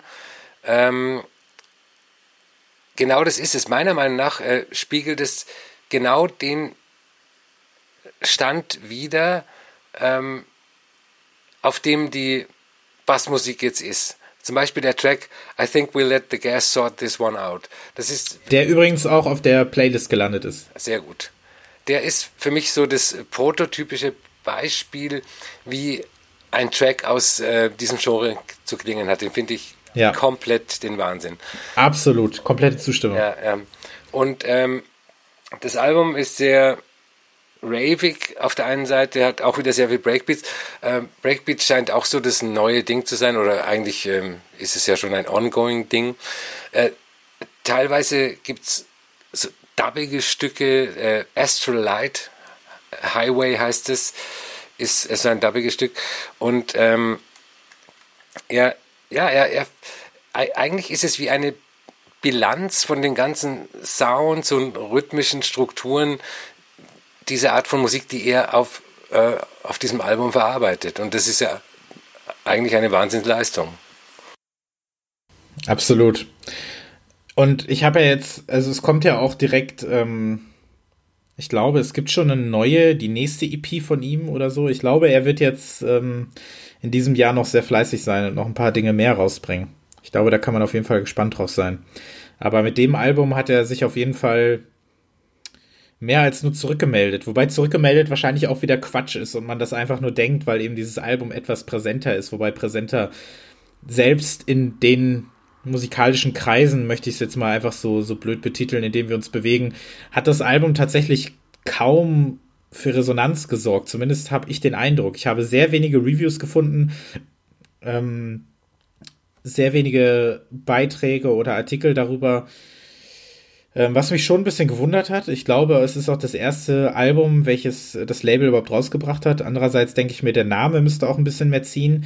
Vielleicht ist es auch eher ein Name, der für die Leute gedacht ist, die das Ganze vor zehn Jahren gehört haben. Ich weiß es nicht, aber auf jeden Fall habe ich das Gefühl, wenn man das zum Beispiel jetzt mit dem Ski Mask Album ähm, äh, vergleicht, dass da viel, viel, viel, viel mehr unterhalb des Radars äh, gehört wird, was ein bisschen schade ist, aber ich finde, dafür sind wir ja auch ein bisschen da, dass wir dann über die Dinge sprechen, die uns begeistert, äh, die uns begeistern und die wir mögen und ähm, die vielleicht ein bisschen mehr Aufmerksamkeit verdienen. Ich glaube, das Apple Blim Album gehört auf jeden Fall dazu.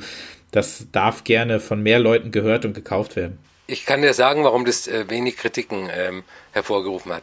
Das liegt, ja. das liegt am Artwork. Das Artwork sieht aus wie eine ja. 90er Jahre Computergrafik, wie das, das Cover einer Sven Fett Compilation von 1993. Und dann heißt es auch noch live genau. in the Laser. Ja, wobei ich auch sagen muss, äh, wir, also jemand, der hier in diesem Podcast noch gar nicht so viel vorgekommen ist, ist äh, Surgeon. Und ähm, hast du das neue Album schon gehört? Noch nicht, nee. Aber du hast das Cover vor Augen. Ja. Und naja, also äh, nichts gegen nichts gegen ihn, aber das ist ja jetzt, also aufgrund des Covers würde ich es mir jetzt nicht anhören. Genau. Ja. Ähm, naja, ich finde es gar nicht so schlimm, weil, also ich finde zum Beispiel die, die äh, Social, äh, die Sneaker Social Club äh, Platten, die haben meistens ähm, eher etwas, äh, lass es mich buntere Artworks nennen, ähm, cartoonigere Artworks teilweise auch, aber ja. Vielleicht, vielleicht findet er noch ein bisschen Platz auf den, auf den Jahresendlisten, wobei ich halt eben die Befürchtung habe, dass einfach, weil es jetzt schon so unter dem Radar ähm, agiert, dass man Ende des Jahres nicht mehr viel von diesem Album lesen wird, aber ich werde mindestens im Alleingang dafür sorgen, vielleicht du ja auch, dass am Ende des Jahres noch darüber gesprochen wird. Spätestens, wenn wir dann 2018 nochmal zusammenfassen wollen. Auf jeden Fall. Ähm, kommen wir zum nächsten Album oder erstmal zu dem Künstler. Ähm, ich habe mich, ja. ich mich sehr gefreut, über dieses Album gestolpert zu sein. Es, Absolut. Es heißt Pink Eye und ist von Cyclops. Cyclops ist äh, angeblich eine Band, äh, bei der Maurice Fulton ein, eine, eigentlich eine Legende der Hausmusik, die aber nie diesen Legendenstatus äh, bekommen hat, äh, die sie verdient, Mitglied ist und neben ihm sind angeblich äh, folgende Personen Mitglieder. ja, bitte lies mal vor. Hanna Sarkari, Jukka Kantonen und Sven Kortehisto. Das sind äh, Finnen. Und wenn man sich die kleine Mühe macht, mal die Namen zu googeln, dann äh, mhm. äh, stößt man nur auf Cyclops. Das heißt, diese Personen existieren nicht. Also Cyclops ist keine Band, sondern das alleinige Projekt von äh, Maurice Fulton. Und der ist schon, ich weiß gar nicht, wie alt er ist, aber der ist schon ziemlich lang im Geschäft. Der hat ähm, ähm, in, in den Nullerjahren ist man öfters über seinen Namen gestolpert, weil er äh, ziemlich gute Remixe gemacht hat von, von Over and Over, von Hot Chip und äh, von The Rapture mhm. und solchen Sachen, also so Disco, Punk, Indie ja. Remixe gemacht hat. Er ähm, hat in den 80er Jahren angefangen als Hip-Hop DJ in Baltimore, Maryland, wo er herkommt, ist dann Ende der 80er übergelaufen, in Anführungszeichen, zur House Music, weil ihm, äh, hört, hört, die gewaltverherrlichenden Tendenzen des Hip-Hop zu viel geworden sind. Ähm, und er war dann in den 90ern Assoziierter des Produktionsteams The Basement Boys und ähm, als solcher hat er an der 1991er Haushymne Gypsy Woman von Crystal Waters mitgearbeitet. Später hat er mit Jimmy Tanner, einem echten Finnen, zusammengearbeitet, hat wahnsinnig viel äh, Solo-EPs und Alben unter seinem eigenen Namen und unter vielen Pseudonymen veröffentlicht. Und äh, eins davon ist, ist äh, eben Cyclops. Und das Debütalbum von Cyclops, I've Got an Eye on You, alle Cyclops-Alben haben das Wort I im Titel, komischerweise. I've Got an Eye on You 2008 ist wahrscheinlich eines der besten und äh, gleichzeitig am wenigsten beachteten Hausalben der Nullerjahre. Absolut. Und ähm, danach kam A Blink of an Eye 2013 und jetzt eben Pink Eye. Äh, alle Alben, wenn wir auch wieder über Artwork reden, äh, alle Alben äh, haben so aquarellige ähm, Bilder von einer Illustratorin namens Caro Brandi. Die gibt es wirklich, die ist aus New York, habe ich nachgeprüft. Äh, keine Finnin.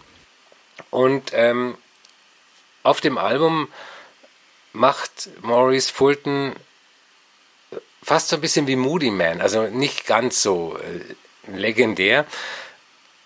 Aus Disco, House, Techno und äh, sehr viel Elektrofunk-Elementen baut er eine Musik zusammen, die ähm, sehr, sehr tanzbar ist, aber die, die Tanzbarkeit ist quasi so das Alibi dafür, ähm, für die absolute Craziness. Also er, er arbeitet Störgeräusche ein aus, wie aus defekten Spielekonsolen. Es quietscht und fiebt an jeder Ecke. Dann gibt's ein total schräges Hauspiano. Er, er macht, er baut eine symphonische Dramatik auf. Äh, dann gibt's wieder so Kinderlied-Melodien. Er macht Tempowechsel, Genrewechsel, nicht nur nicht nur äh, zwischen den Tracks, auch innerhalb der Tracks. Es gibt ähm, die obligatorischen Kraftwerk-Zitate. Es gibt mhm. viel, also die ganzen, diese ganzen Left Field House äh, Komponenten, die Moody Man zu Moody Man gemacht haben und äh, eigentlich müsste Maurice Fulton auch als Moody Man Legende gelten, tut er aber nicht. Das stimmt. Ein Unsung Hero, wenn man so möchte. Ähm, als wir die Liste für diese Ausgabe wieder zusammengestellt haben und ich auch erst über das neue Cyclops-Album nachdachte und dann gelesen habe, dass du es mit auf die Liste gepackt hast, war ich sehr glücklich. Denn ich, Cyclops ist für mich ein Projekt, das ich in der Zwischenzeit komplett aus den Ohren verloren habe, aber eben ich sehr stark mit dem Jahr 2008 wieder verbinde. Ein Musikjahr, was mir sehr am Herzen liegt, ein Jahr, was mir sehr am Herzen liegt. Und ich per Zufall einfach vor ja, ziemlich genau zehn Jahren eben das erste Album entdeckt habe und so etwas in der Art auch noch nicht vorher äh, gehört hatte. Das erste Album erschien ja auch noch über DFA, also dementsprechend war ja die Verbindung sowieso ganz gut da. Wahrscheinlich bin ich auch so überhaupt drauf gekommen, weil ich halt eben geschaut habe, was dann sonst noch so geht aber eben verdutzt über das, was ich da hörte, denn es war nun mal eben nicht das, was ich sonst entweder von dem Label kannte oder eben nichts, was ich sonst irgendwie kannte, wenn ich gerade so ein bisschen ja, auf der Suche nach, äh, nach Hausmusik war, die mir so ein bisschen was anderes bietet und das konnte Cyclops halt schon immer. Ich habe zum Beispiel das jetzt, äh, ähm, das, das zweite Album obwohl ich dann gemerkt habe, als es rauskam, so komplett ignoriert und ich weiß gar nicht warum, manchmal ist es halt eben so. Manchmal bleibt halt was liegen und man weiß nicht mehr genau warum. Allerdings ähm, passiert mir das mit dem neuen Album halt gar nicht, denn ich habe darüber gelesen und mir gedacht, so jetzt hörst du das mal wieder an, du bist da jetzt gerade anfällig für und mir dann auch wieder das Debüt angehört und jetzt schließt sich so eine schöne Klammer einfach gerade, die so 2008 aufge, aufgemacht wurde und ähm, die ich jetzt so ein bisschen zumache, wobei ich natürlich hoffe, dass da noch mehr kommt, denn damals war es eben der Track äh, Mom, The Video Broke mit diesem, ähm, ja, mit diesen ja auch schon fast in sich zusammenfallenden Videospiel-Sounds und dann eben dieses, äh, dieses Schlagzeug dazu. Und das war für mich ein so schöner Kontrast, der dann so ein sehr, ja, so ein, ja, der dann so, so, so ein Beat und so eine Melodie zutage gebracht hat, der, der gar nicht viel wollte, sondern einfach so in seinem eigenen Saft so ein bisschen geschwommen ist, und das hat mir sehr imponiert und ich fand das toll. Und das Ding ging, glaube ich, dann sechs, sieben Minuten, zwischendurch noch ein kleiner Break, dann wieder der, dann pumpt wieder ein bisschen der Beat. Und dieses ganze Album war auf so eine gewisse unterkühlte Art sehr verspielt. Und das ist auch auf dem neuen Album wieder sehr so. Wobei ich sagen muss, dass ich vielleicht den, den Start noch fast am schwächsten finde, dass dieser Hausstampfer so ein bisschen okay sind.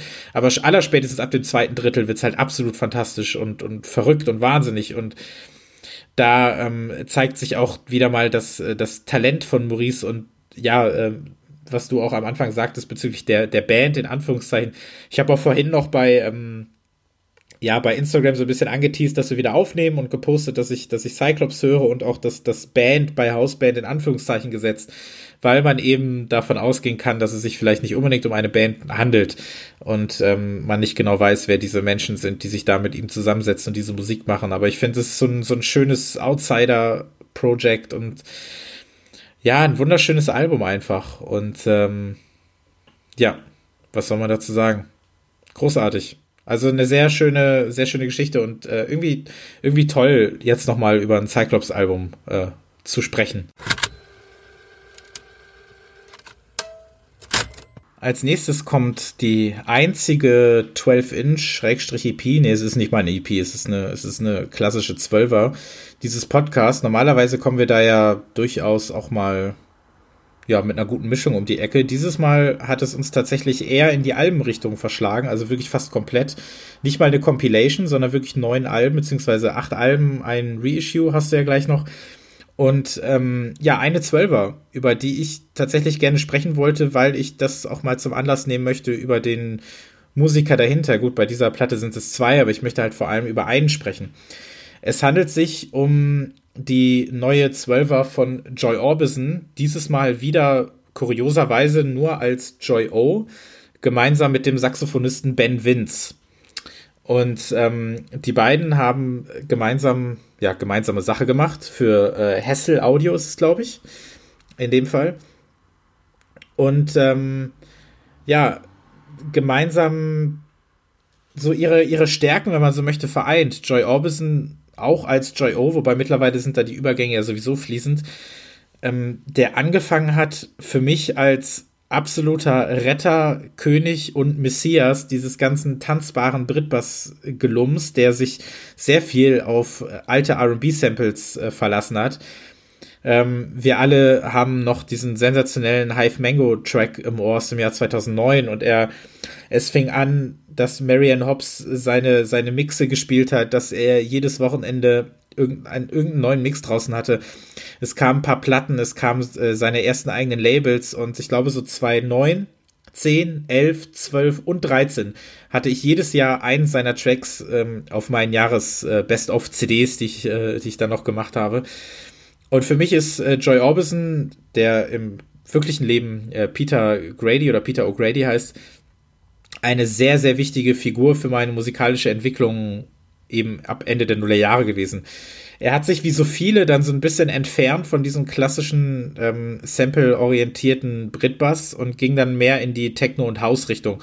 Unter anderem hat er mit Bodycar, der damals noch eine Hälfte von Instrumental gewesen ist und der sich von diesem von diesem, ja, heruntergespeedeten Liquid Drum and Bass auch so ein bisschen immer mehr in die, in die härtere Techno-Richtung verabschiedet hat, zusammengetan und einige Tracks veröffentlicht. Und Joy Orbison hatte jetzt zwischen 2013 bzw. 2014 hatte er noch einen Song auf einer Compilation von Get Jansson, aber hat dann einige Jahre keine eigene Platte rausgebracht, bis er dann letztes Jahr gleich zwei neue EPs am Start hat, beziehungsweise eine EP und eine Zwölfer. Und jetzt eben Transition 2 Systems Align gemeinsam mit äh, dem ja, äh, Jazz-Saxophonisten Ben Vince. Und das ist eine sehr spannende Sache gewesen, weil man könnte natürlich sonst sagen, das Ganze klingt wie ein Sample, also das Saxophon auf seinen Tracks, auf diesen neuen Tracks. Ähm, es funktioniert aber wahnsinnig gut zusammen. Und gerade Transition 2, was dann auch auf der Playlist gelandet ist, ist für mich ein absolutes Brett, ohne vielleicht ein Brett sein zu wollen, weil es halt mehr über die Stimmung, über die Atmosphäre kommt. Es hat diesen rollenden Bass im Hintergrund, es hat dieses typische für, für, für Joy Orbison oder in diesem Fall Joy O. Ähm, der dann eben diesen wuchtigen, aber halt sehr filigranen Beat darunter setzt und dazu kommt eben das Saxophon das funktioniert, wie, wie gesagt, gerade auf der A-Seite wirklich extrem gut und ähm, ja, musste deshalb in diesem Podcast, auch weil ich halt gerne ähm, gerne an die Zeit zurückdenke, in der ich angefangen habe, Joy Orbison zu hören, was eben 2009 ist. Und ich habe fast alle Platten zu Hause und ähm, ja, verbinde wirklich viel damit. Also auch das er ja eine Zeit lang noch einige, beziehungsweise er hat ja seit, seit damals einige unveröffentlichte Tracks und ich erinnere mich noch daran, wie ich damals auch im alten Dubstep-Forum gewesen bin, mit Leuten geschrieben habe, die angeblich ein paar von den, von den White Labels zu Hause hatten. Dann, dann kursierten so ein paar Tracks rum. Manche waren nur zusammengeloopt, irgendwie zusammengeschnitten aus, aus dem Radio. Es gab dann wieder ein paar bessere Versionen, ein paar sind in irgendwelchen Mixen verschwunden und ja, es gibt ähm, einen Track, der heißt GR Etiquette, glaube ich, und dann noch einen anderen, dessen Namen ich jetzt gerade wieder vergessen habe, die nie veröffentlicht wurden, die ich aber für mit das Beste halte, was dieses, dieses Genre damals wirklich jemals fabriziert hat. Und ja, da werde ich mal ein bisschen wehmütig, weil ich eben weiß, dass es das nicht mehr gibt und ähm, er sich jetzt dann auch wieder anderen Dingen zugewandt hat. Und ähm, ja, Bevor wir, bevor ich aber noch ein bisschen was anderes zu Joy Orbison erzähle oder beziehungsweise was, was nochmal zurückhole, über das wir vorhin gesprochen haben, kannst du ja erstmal, kannst du ja erstmal was sagen. Ja, also Joy Orbison gehört ja zu der ähm, Kategorie von Musikern ähm, mit haha lustigen Namen. Es ist ja, vielleicht sollte man es nochmal sagen, ja. eine äh, Verarschung von Roy Orbison, dem 50er Jahre Rock'n'Roll und Balladensänger. Oder Joy Division. Und, äh, ja, ja, auch. Ähm, und das ist der Grund, warum ich eigentlich ein kompletter Joy Orbison ignorant bin. Dass ich mich eigentlich nie mit seiner Musik äh, beschäftigt habe. Ähm, was natürlich wirklich ignorant ist. Ignorant und dumm. Ich, ähm, und ich musste mich ja, ich, äh, ich musste mich ja zwangsläufig mit dieser 12-Inch äh, beschäftigen ich musste die anhören, weil ich äh, kann ja nicht sagen, ja, ich kann schon sagen, nee, mach mal, gehen wir zum nächsten Album, äh, da will ich nicht drüber reden, der Name ist zu doof. Nein, du bist ja, du hast ja sogar äh, DJ Seinfeld gehört, also, also da genau. ist ja Joy Orbison genau. auch äh, nur noch ein Katzensprung. Und DJ Seinfeld ist ja gar nicht so schlecht. Ne? Genau. Und, ähm, und was man Joy Orbison zugute halten muss, ist, dass er ja hier als Joy O auftritt. Das kann ja alles sein. Also äh, für mich zwischen ihm und mir ein Neuanfang. Ähm, ich finde, äh, also eigentlich ist ja die Musik von Joy Orbison, wie ich denke, wie sie ist, also auch die ältere, ist eigentlich genau meine Musik, weil ähm, er, er macht ja in gewisser Weise äh, auch das, was Fortet auch macht oder, oder gemacht hat. Äh, diesen Sample House, bisschen funky und äh, einen fetten Beat drunter legen.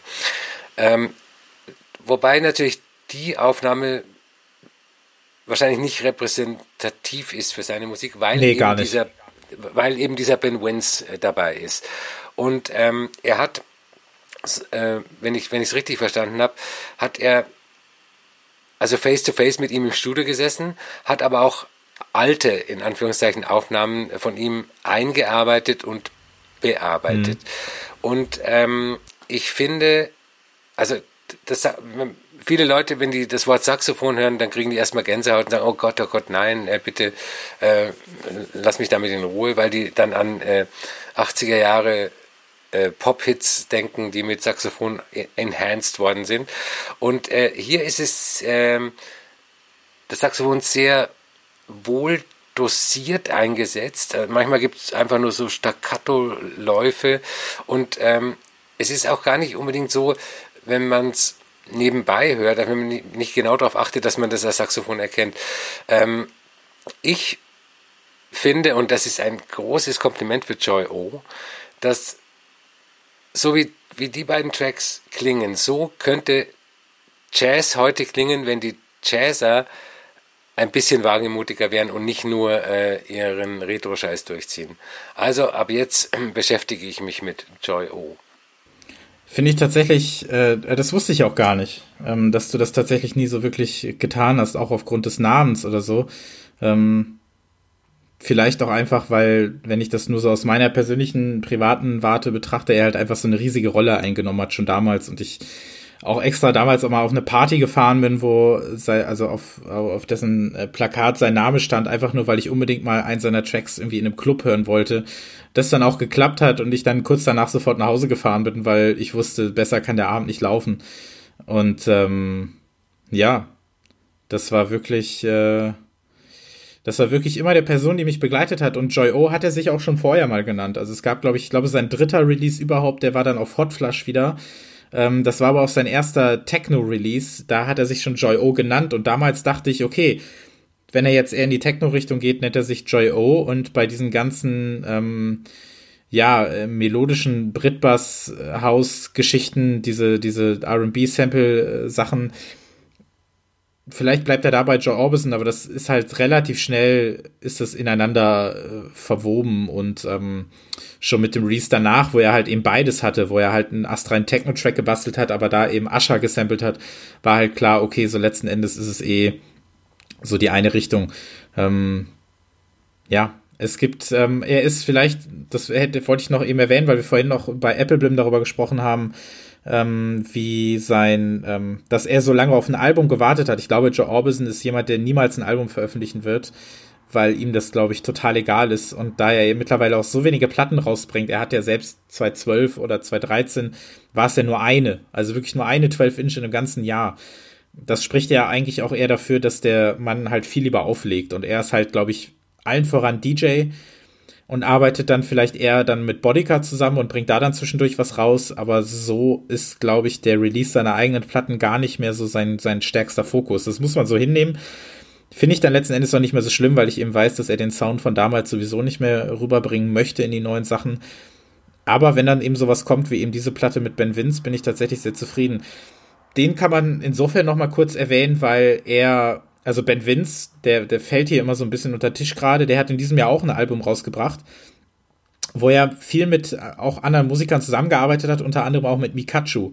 Und das ist ein sehr experimentelles äh, Saxophon-Jazz-Album, das ich so gar nicht richtig in Worte fassen kann. Ich habe es auch nur einmal gehört, kann mir aber vorstellen, dass es dir ganz gut gefallen wird. Also versuch's vielleicht mal. Ähm, ich weiß leider nicht mehr, wie sein eigenes Album jetzt heißt, aber ja, das äh, wäre vielleicht noch ein kleiner Tipp am Rande. Ansonsten diese 12 Inch äh, gerne anhören. Ansonsten auf unserer Playlist ist der Transition Track auf jeden Fall äh, mit drauf. Ich werde es mir anhören, ähm, weil der Name war mir vorher auch nicht bekannt. Also Ben Wins, ich habe ich nicht gekannt. Und für sowas ist es natürlich auch gut, dass man äh, mit solchen Kollaborationen die Leute wieder auf andere Musiker bringt, auf die man äh, sonst nicht gekommen wäre. Finde ich auch ganz gut. Mein nächstes Album ähm, hätte eigentlich hervorragend in die, in die letzte Ausgabe des Podcasts gepasst. Und zwar hätte man das äh, so hinter Grouper einordnen können. Äh, es geht um das Album Colt von Hilary Woods. Das ist ihr Debütalbum, glaube ich. Sie war ähm, äh, Ende der 90er, Anfang der Nullerjahre Bassistin bei der irischen Indie-Band JJ72. Ähm, ich weiß nicht, ob du dich oder überhaupt noch jemand an diese Band erinnern kannst. Ähm, ich habe überhaupt keine Erinnerung an die Band. Ähm, ich, auch an keinen einzigen Song. Ich weiß nur, dass es sie gegeben hat. Und ich glaube, dass ihr Pech war, dass sie äh, ihre Platten oder ihr Debütalbum vor den Strokes veröffentlicht haben. Also wahrscheinlich wären die nach den Strokes äh, auch ziemlich big geworden, aber ich, ja. wahrscheinlich waren die auch waren die auch ziemlich schlecht, keine Ahnung. Ich, ich, ich will die auch nicht, ich will auch nichts mehr hören von denen. Und äh, ähm, das Album von Hilary Woods ist, ich habe Grouper gerade erwähnt, ist wahrscheinlich das genaue Gegenteil von äh, JJ72 Musik. Das ist auch so eine Art ähm, Dream Pop Kunstmusik, äh, sehr, sehr minimalistisch und genau wie auf äh, ähm, dem äh, Grouper-Album ist das Piano im Mittelpunkt. Wobei Mittelpunkt eigentlich falsch ist, weil es gibt fast nichts anderes als äh, das Piano und Hall und ein bisschen äh, Tape-Manipulation, ein bisschen Ambience, Field Recordings. Ähm, das Hauptinstrument ist das Piano, das aber auch auf einer Ebene mit der, mit der Ambience äh, läuft. Also es ist nicht so, dass das ein Pianoalbum ist, es ist eine sehr hypnotische Musik, die ja so traumartige Welten erzeugt. Ähm, teilweise ist es Folk beeinflusst, aber, aber auch nicht so, wie man sich äh, normalen Folk vorstellt. Ist, äh, eigentlich ist es, eigentlich äh, muss man das hören. Man kann es nicht beschreiben. Man, man sollte es zumindest hören. Ich glaube, ich wäre auf das äh, Album, naja, wäre ich darauf gestoßen? Ich glaube nicht so wirklich, auch wenn Sacred Bones natürlich immer so ein Album ist, das immer mal wieder, äh, ein Label ist, das immer mal wieder Alben abwirft. Ähm, ja, deren, deren Anhören sich lohnt. Ich äh, erwähne nochmal Exploded View, die ja auch auf Sacred Bones veröffentlichen, aber eben auch viele andere. Und ähm, dieses Hillary Woods Album, was ich sehr, sehr mag, äh, gerade dieses, dieses minimalistische, atmosphärische, was tatsächlich einfach passt zu einem Label, auf dem halt sowohl Solar Jesus als auch David Lynch äh, irgendwie, irgendwie äh, drauf waren.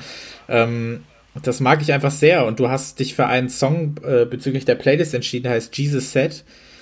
Und der ist tatsächlich ähm, auch mein Favorit auf dem Album, weil ich eben finde, dass dieser Beat, der da drauf läuft, mhm.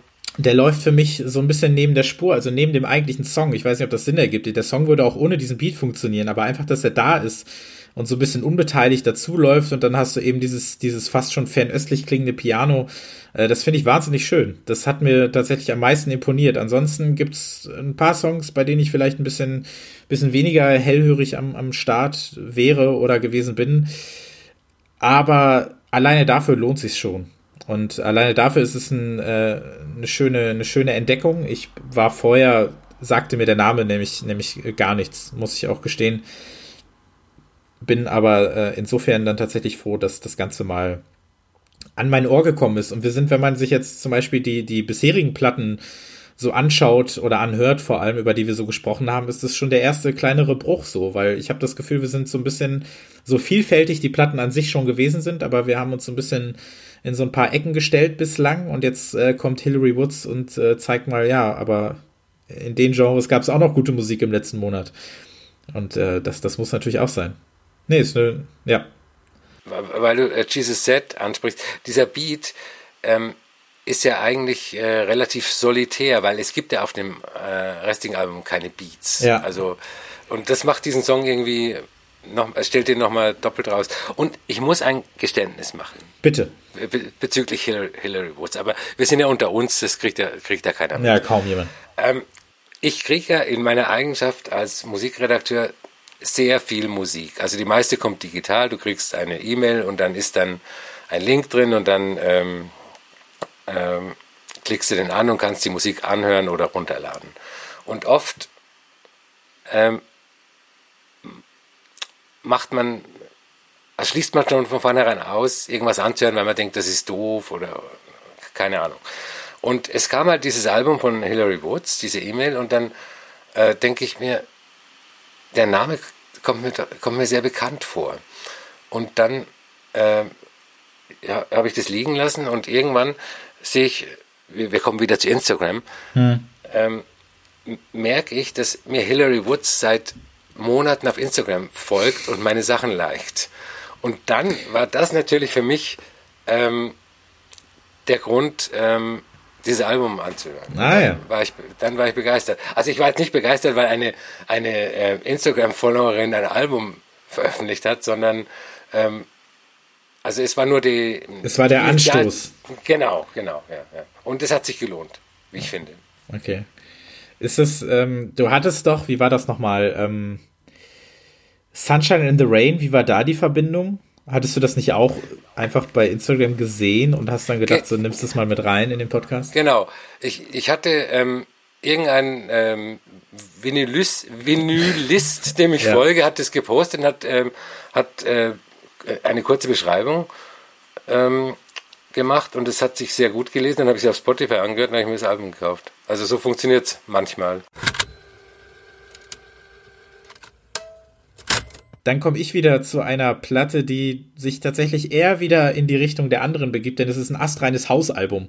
Und zwar von einem Mann, dessen Name gerade in Kombination mit dem Albumtitel vielleicht eher bei Albert dafür sorgen würde, dass er so einen großen Bogen drum macht. Ich lasse es einfach mal so stehen. Der Künstler nennt sich Knete und das Album heißt Play-Doh Stories kann man jetzt so stehen lassen, aber ich würde vielleicht trotzdem gerne über die Musik sprechen, denn ähm, ja, meine Güte, nennt der Mann sich halt Knede, ist aber mit Q geschrieben, ist ja wieder was ganz anderes. Play-Doh, weiß ich nicht. Hatte ich damals nicht, durfte ich glaube ich gar nicht haben, hatte Angst, dass ich es esse. Ich weiß es nicht. Ähm, viel wichtiger ist, dass man diese Platte hat, denn die finde ich fantastisch. Und zwar handelt es sich äh, hier wieder um einen deutschen Musiker. Und zwar, äh, Knede kommt aus Bremen. Und das Label 777 äh, Records. Es äh, stammt aus Berlin, soweit ich weiß, und hat sich für mich 2016 so ein bisschen in den Vordergrund gespielt, weil ich da eine Platte gefunden habe namens You Get Me von Futures. Und diese Platte ist wird am Ende dieses Jahrzehnts, einfach was die 12 Inches und die Peace angeht, eine sehr, sehr wichtige Rolle einnehmen, wenn es darum geht, die äh, Top 20, 30, 40, 50 irgendwie zusammenzustellen. Denn die habe ich 2016 wirklich überall gesucht und sie dann letzten Endes in Griechenland bestellt. Da erinnere ich mich immer noch dran. Ein Plattenladen in Thessaloniki hatte diese Platte noch und hat sie mir dann zukommen lassen und sie war auch relativ schnell da. Das fand ich sehr schön. Und dieses Label ist seitdem bei mir äh, im Ohr auf dem Plattenteller in meinen Listen äh, groß vertreten und ich glaube, es ist die erste Albumveröffentlichung dieses Labels. Und ähm, auch dieses Album hätte schon in den letzten Podcast gehört, wenn es nicht auch hier wieder zu Verschiebungen gekommen wäre. Denn ich glaube, die, äh, die Platte hat so ein bisschen auf sich warten lassen. Ähm, leider gibt es da keinen Track für auf Spotify. Das Label ist da sehr äh, vorsichtig, was das angeht. Aber auf Bandcamp kann man es sich komplett anhören. Ähm, beziehungsweise auch dort bestellen und äh, oder auch digital kaufen. Das ist kein Problem. Wer da nicht im Plattensammler-Business irgendwie ist, der kann sich das Ganze auch digital gönnen ja, zwölf Tracks auf diesem Album, die ich wirklich wahnsinnig schön finde. Und er sagt selber von sich, dass manche dieser Tracks, an die kann er sich kaum noch erinnern, beziehungsweise er kann sich kaum noch mit ihnen identifizieren. Die hat er in den letzten drei Jahren gemacht. Und dieses Album ist so wie bei vielen, die so ein erstes Album rausbringen, ein Debütalbum, so ein bisschen der, der Status quo, beziehungsweise eine Zusammenfassung des bisherigen Schaffens. Und ähm, das würde ich der Platte gar nicht unbedingt anhören, da es für mich wirklich wie ein sehr zusammenhängendes Werk funktioniert und ähm, gerade gegen Ende einen Haufen guter Ideen hat. Es ist sehr äh, verwaschener, sehr, sehr deeper, sehr melodiöser Haus äh, dabei. Dann eben das, was dieses Label für mich ausmacht, das sind dann diese, diese ein bisschen dreckigen, pumpenden Beats, aber eben garniert mit vielen verspielten Elementen und das mag ich einfach sehr gerne daran und im Gegensatz zum Beispiel wie, äh, wie bei Futures oder wie bei einer Platte, die ich im letzten Jahr gekauft habe von, von Xan, einem russischen Produzenten, funktioniert das Ganze als Album halt sehr gut. Ich habe nicht das Gefühl, dass hier einfach nur äh, Songs zusammengefasst wurden und gesagt wurde, ja, okay, jetzt releasen wir hier die Platte, ähm, sondern dass da trotzdem einfach ein Album daraus entstanden ist und weniger so eine, so eine Compilation oder so eine, so eine Künstlerwerkschau oder sowas. Und ähm, ich kann die Play-Doh Stories wirklich nur empfehlen. Ich habe von diesem Mann vorher noch nie was gehört. Ich habe mir das Album wirklich nur angehört, weil ich eben diesem Label vertraue und kann einfach sagen, ja, das Label kann auch Album, äh, Knete kann auch Album und äh, ich bin echt begeistert davon. Hast du, konntest du über deinen Schatten springen und dir die Platte trotzdem anhören? Also, ähm, ich habe diesen Namen gelesen und habe mich gefragt, hey, wie spricht man den eigentlich aus? Und dann habe ich gedacht, wahrscheinlich Knete. Und ähm, dadurch, dass es mit Q geschrieben wird, äh, bin ich vollkommen einverstanden damit. Also ich habe überhaupt kein Problem damit. Ich habe das sehr, sehr gern angehört. Ich finde auch das Cover sehr gut, weil äh, dieses, diese Graffiti-Art ähm, auch so ein bisschen die Musik widerspiegelt. Also die, ähm, was, was du gerade gesagt hast mit dieser, dass die Songs teilweise drei, vier Jahre alt sind, äh, und dass es ja eigentlich in Anführungszeichen eine, eine Sammlung von Archivmaterial ist, äh, das, damit hadern ja manche Produzenten. Ja. Also wahrscheinlich, wahrscheinlich ist er nicht selber nicht glücklich, weil er denkt, Mai, ähm, warum habe ich jetzt den Track von 2014 da drauf? Und äh, ich, ich stimme dir vollkommen zu. Es merkt keine Sau, wenn das wie in dem Fall ähm, so wunderbar sequenced ist. Also du, ja. es ist einfach ein Album von, von vorne bis hinten, ohne äh, dass, dass man denkt, oh, äh, Track 5, das passt aber jetzt überhaupt nicht. Äh, das äh, fällt komplett aus dem Rahmen. Das ist einfach ein, ein wunderbares Album. Und ähm, mir fällt auf, dass wir sehr häufig Alben drin haben im, in dem Podcast, die auch wieder so natürlich im, im Haus-Kontext sind, aber auch so leicht genreübergreifend. Man hat hier bei manchen Tracks auch wieder so sphärisch, kosmisches Ambient-Zeug. Äh, teilweise gibt's äh, über einen Techno dann ähm, I Wanna See You Soon ist ein wahnsinniger Acid House Track. Mhm. Also er, er, er hat innerhalb des Genres schon eine ziemlich große Variabilität. Also das hat mich sehr begeistert, muss ich sagen. Und ja, man kann natürlich auch sagen, ansonsten als Musiker, wahrscheinlich hat das Label auch mit ihm darüber gesprochen, so, man könnte da jetzt auch drei EPs draus machen und die dann innerhalb von, von sechs Monaten rausfeuern. Aber es muss ja schon einen Grund gehabt haben, dass man sagt, so, ja, wir vertrauen die hier, daraus wird ein Album. Und ähm, wenn man es nicht offensiv quasi wirklich kommuniziert, dass die Songs teilweise älter sind, dann, hey, dann würde man nicht drauf kommen. Und nur weil jetzt vielleicht nicht unbedingt das, äh, das große Konzept dahinter steht. Ich meine, ganz ehrlich, bei, bei Perel wurde ja auch kommuniziert, dass man sich da mit dem Label zusammengesetzt hat und entschieden hat, welche Songs am besten auf dieses Album passen. Genau. Es ist immer so eine Frage. Wir, wir, wir sprechen gleich noch über ein Album, was ich vielleicht viel eher als, als Konzept verstehe, wenn wir bei One of Tricks Point Never wieder sind die Herangehensweisen mögen ja immer unterschiedlich sein. Am Ende muss es gut klingen und ähm, ja, wenn ähm, wenn Knete diese Tracks seit 2014 oder so gebastelt hat, vielleicht einen noch letztes Jahr und sie jetzt eben jetzt als Album rauskommen, ist aber für mich einfach funktioniert, dann, dann störe ich mich nicht daran. Ich störe mich auch nicht daran, wenn eine, eine, eine Band zum Beispiel ein Debütalbum rausbringt und da sich noch ein paar alte Singles irgendwie versammeln. Klar freue ich mich immer, wenn wenn lauter frisches Material drauf ist, aber letzten Endes ist es mir nicht so wichtig, solange alles einfach gut klingt. Und ähm, der Mann hat einfach alles richtig gemacht auf diesem Album, würde ich einfach sagen. Und das ist wieder so ein, ja, so ein, so, ein, so ein schöner kleiner Geheimtipp, den man hier in diesem Podcast auf jeden Fall ein bisschen pushen sollte, weil ich halt auch hier in diesem Fall ist, ich, man findet fast nichts äh, darüber im Internet. Es wird sehr wenig geschrieben, sehr wenig äh, reviewed. Und ähm, ja, da müssen wir so ein bisschen in die Bresche springen und einfach mal sagen, hey, die Play-Doh-Stories von Knete sind verdammt gut. Also diesen Play-Doh-Stories sollte man zuhören. Da kann einer Geschichten erzählen. Knete.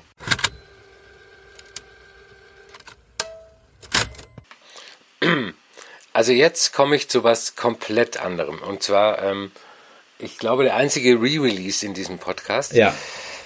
Es handelt sich um das Album Eden's Island, The Music of an Enchanted Isle von Eden Abbess. Ich muss da ein bisschen ausholen. Es Gerne. gab Mitte, Mitte der 50er Jahre in den USA ähm, eine Musikwelle namens Exotica. Die hat sich benannt nach äh, dem Debütalbum von Martin Denny. Ähm, und das war so loungiger loungige Jazzmusik, eigentlich so Hintergrund-Tapetenmusik, die ähm, das Leben in exotischen Ländern in der Südsee äh, idealisiert hat. Also äh, und meine Interpretation ist, dass in den 50er Jahren da äh, war die USA durch die ähm, Atombombe, durch die ständige Bedrohung, ähm, durch den Kalten Krieg so ein bisschen ähm, hat die Gesellschaft das, diese Flucht in die Karibik gebraucht und ähm, da gab es neben Martin Denny auch Les Baxter und die angeblich peruanische Sängerin Uma Sumac und die haben mit dieser Musik Millionen Platten verkauft. Also der, das Debütalbum von Martin Denny, Exotica, der Klassiker, den kriegst du heute auf Discogs noch natürlich in nicht super Zustand für äh, für 5 Euro, das Original von 1956, weil es eben, weil eben Millionen Exemplare von diesen, von diesen Platten und, äh, noch vorhanden sind. Und ähm, man muss sagen, dass Martin Denny, Les Baxter, Uma Sumac, die haben halt irgendwie so Rollen gespielt. Also die haben vorgegeben, dass sie in der Südsee sind und auf einer Insel Musik machen oder aus der Südsee kommen. Und ähm, Eden Abbas, der hat wirklich ernst gemeint. Der ist äh, in Brooklyn geboren, ist 1947 nach Kalifornien gezogen und hat dort ähm, ein Hippie-Leben geführt, 20 Jahre bevor die Hippie-Bewegung ausgebrochen ist. Also er hat lange Haare gehabt, Vollbart, äh, ein wettergegerbtes Gesicht und ähm, er war Songwriter und hat einen riesen Hit geschrieben für Nat King Cole. Nat King Cole, Nature Boy. Mhm. Also er ist ja auch ein Nature Boy. Und ähm, äh, das war nun nicht nur ein Riesenhit für Nat King Cole, auch in 100.000 Coverversionen. Frank Sinatra, Gott und die Welt hat diesen Song gecovert. Wahrscheinlich hat er damit ein bisschen Geld verdient. Und er hat ähm, 1960 äh, ein Album rausgebracht, Eden's Island eben. Das ist ein, das einzige Album, äh, das er rausgebracht hat zu Lebzeiten. Er ist 1995 äh, gestorben beim Autounfall mit 86 Jahren. Und ähm, das ist eine Sammlung von eben solchen Exotica-Songs mit äh, verschlungenen Melodien, äh, wunderbar äh, instrumentiert mit Flöten, Bongos, äh, Vibraphon, dann gibt's Frauenchöre, dann äh, hört man Papageien, äh, Singen, Vögel, Naturgeräusche. Und ähm, dazu gibt es bei manchen Songs ähm, gesprochene Texte. Dieser Eden Abyss äh, trägt damit eine, mit einem feierlichen Ernst Texte vor, die ähm, von paradiesischen Zuständen auf der Erde äh, künden. Und ähm, das ist natürlich schon ein bisschen komisch. Ich finde es aber ähm, ein sehr, sehr schönes Album, was auch so ein bisschen in unsere Japan ja. Passt, muss ich sagen. Tatsächlich so ein bisschen, ja. Es, es würde nicht groß, also negativ auffallen sowieso nicht, wenn man es äh, zu unseren ganzen Reissues packen würde, ähm, über die wir sonst in diesem Monat ja tatsächlich gar nicht groß sprechen, was glaube ich einfach aber auch nur daran liegt, dass so viel Neues herauskommt, was wirklich, wirklich gut ist. Ähm, aber ja, es wird mal wieder Zeit für eine japanische Platte. Wir hatten ja, also zumindest habe ich ja überlegt, den, den Rio Fukui diesen Monat äh, anzubringen, der ja gleich mit zwei Re-Releases äh, ähm, ja, am Start ist. Aber vielleicht ist das ja noch was für die nächste Ausgabe. Es wird ja nicht älter, es wird ja nur äh, besser, wenn man so möchte. Ähm, ja, mir hat der Mann tatsächlich überhaupt nichts gesagt. Das mag dich äh, nicht groß überraschen. Das ist einfach so gewesen. Ich habe von ihm noch nie was groß gehört. Ähm, Zumindest nicht, dass ich mich daran hätte erinnern können. Und ja, war deshalb sehr, ja, bin sehr, sehr, ja, so ohne Erwartung an diese Sache angegangen, im Sinne von, ich weiß einfach nicht, was jetzt kommen wird. Und habe mich dann einfach mal in diese Musik hineingesetzt und äh, war, ja, positiv überrascht. Das ist tatsächlich vielleicht immer mehr right up my alley, als ich es mir vielleicht vor ein paar Jahren noch zugetraut hätte. Äh, dementsprechend, äh, sehr schön. Gerade der, der, der Titeltrack ist es, glaube ich, auch, den du auf die Playlist ja. mitgepackt hast. Ähm, der setzt ja wirklich schon mal direkt die Stimmung fest für den Rest der Platte, finde ich. Und äh, das funktioniert echt schön. Und das ist was, was ich mir tatsächlich heute auch noch äh, bei der Arbeit angehört habe, als ich so ein bisschen äh, Fleißarbeit noch verrichtet habe, so gegen Ende. Und das noch hab laufen lassen. Und ähm, ja, das war ein, ein sehr guter Begleiter, auch wenn es vielleicht nicht unbedingt die, die, die Szenerie ist, die der Musik gerecht wird. Aber ähm, nee, wirklich schön. Also ich bin froh, dass wir zumindest nochmal einen, einen Re-Release äh, hier dabei haben. Und äh, eine Sache noch, ich, ich diskutiere öfters mit äh, Vinyl-Sammlern, die ähm, immer Originalpressungen brauchen, in Anführungszeichen, also die, die keine Nachpressungen kaufen. Und ähm, das Album ist jetzt öfter schon auf äh, Vinyl wiederveröffentlicht worden und ähm, ich glaube 2012 zum letzten Mal. Und ähm, auch diese Nachpressung, auch mit einem komischen anderen Cover, äh, ist 50, 60 Euro, wird für 50, 60 mhm. Euro auf Discogs gehandelt. Also ähm, auch das ist eine, man kann es auch als Wertanlage sehen, was ich natürlich nicht tue. Nee, es ist ja wie so oft in diesen Fällen, auch wenn man mal bei Discogs sich so seine Plattensammlung, ähm, weil ich ja auch mal irgendwann angefangen habe, die komplett einzugeben, es ist ja immer so ein theoretischer, hui, mein Güte, was habe ich denn da im Schrank stehen, weil verkaufen würde ich sowieso nicht. Also von daher ähm, ist das immer so eine, ist das immer so eine Sache. Die letzte Platte für diesen Monat könnte man theoretisch, wenn man es nicht besser wüsste, vielleicht ja auch als Re-Release oder Reissue bezeichnen, weil, naja, vielleicht nicht in jeder Sekunde dieses Albums klar wird, aus welchem Jahr sie denn kommen soll, zumal sie ja auch noch Age of heißt und wir immer noch nicht genau wissen, um welches, welches Zeitalter es ja, äh, hier eigentlich geht. Die Platte kommt von einem Mann, der sich One Tricks Point Never nennt, über den wir im ja, Spätherbst, eigentlich ja Winter, ich glaube in der 1.5 hatten wir ihn schon einmal gesprochen haben, und zwar mit seinem letzten Album, Schrägstrich Soundtrack, äh, Good Time. Für den fantastischen, herausragenden Film Good Time hat er einen ebenso fantastischen, herausragenden Soundtrack komponiert, geschrieben, produziert und dann bei Warp veröffentlicht. Äh, Daniel Lupperton heißt der Mann und hat jetzt sein ich glaube, achtes Album insgesamt, wenn man den Soundtrack mitzählt, und sein viertes auf Warp, wenn man das, wie gesagt, eben mitzählt. Und ich muss ja sagen, ich fand seine ähm, Platten äh, 10 und 11, die er da veröffentlicht hat, ähm, äh, Replika, Recturnal, glaube ich, waren das, oder umgekehrt, absolut sensationell. Und seine ersten beiden Warp-Platten anstrengend bis nicht besonders gut, habe ihm die mittlerweile absolut verziehen äh, wenn man sich einfach nur mal anschaut, äh, was er so oder anhört, was er danach gebracht hat. Ich bin total begeistert von Age of und weiß gar nicht mal so genau warum. Ich finde, es ist ein Album, was, was absolut für gute Kopfhörer gemacht ist, weil jedes Mal, wenn ich dieses Album gehört habe und das ausschließlich bislang über Kopfhörer, bin ich komplett woanders. Es ist so eine ganz absurde Mischung aus ja, aus, aus Elektronika, aus, aus New Age, aus RB, aus so kosmischer Krautmusik, aus ja, so ein bisschen Haus ist irgendwo noch drunter, aber ja, eben, wie gesagt, dieser, dieser, dieser RB, der dadurch schon äh, entsteht, weil er eine Demo, die er für Ascher wohl mal gemacht hat, äh, hier verwurstet hat auf diesem Album, was eine ganz komische Ko äh, Kombination ist.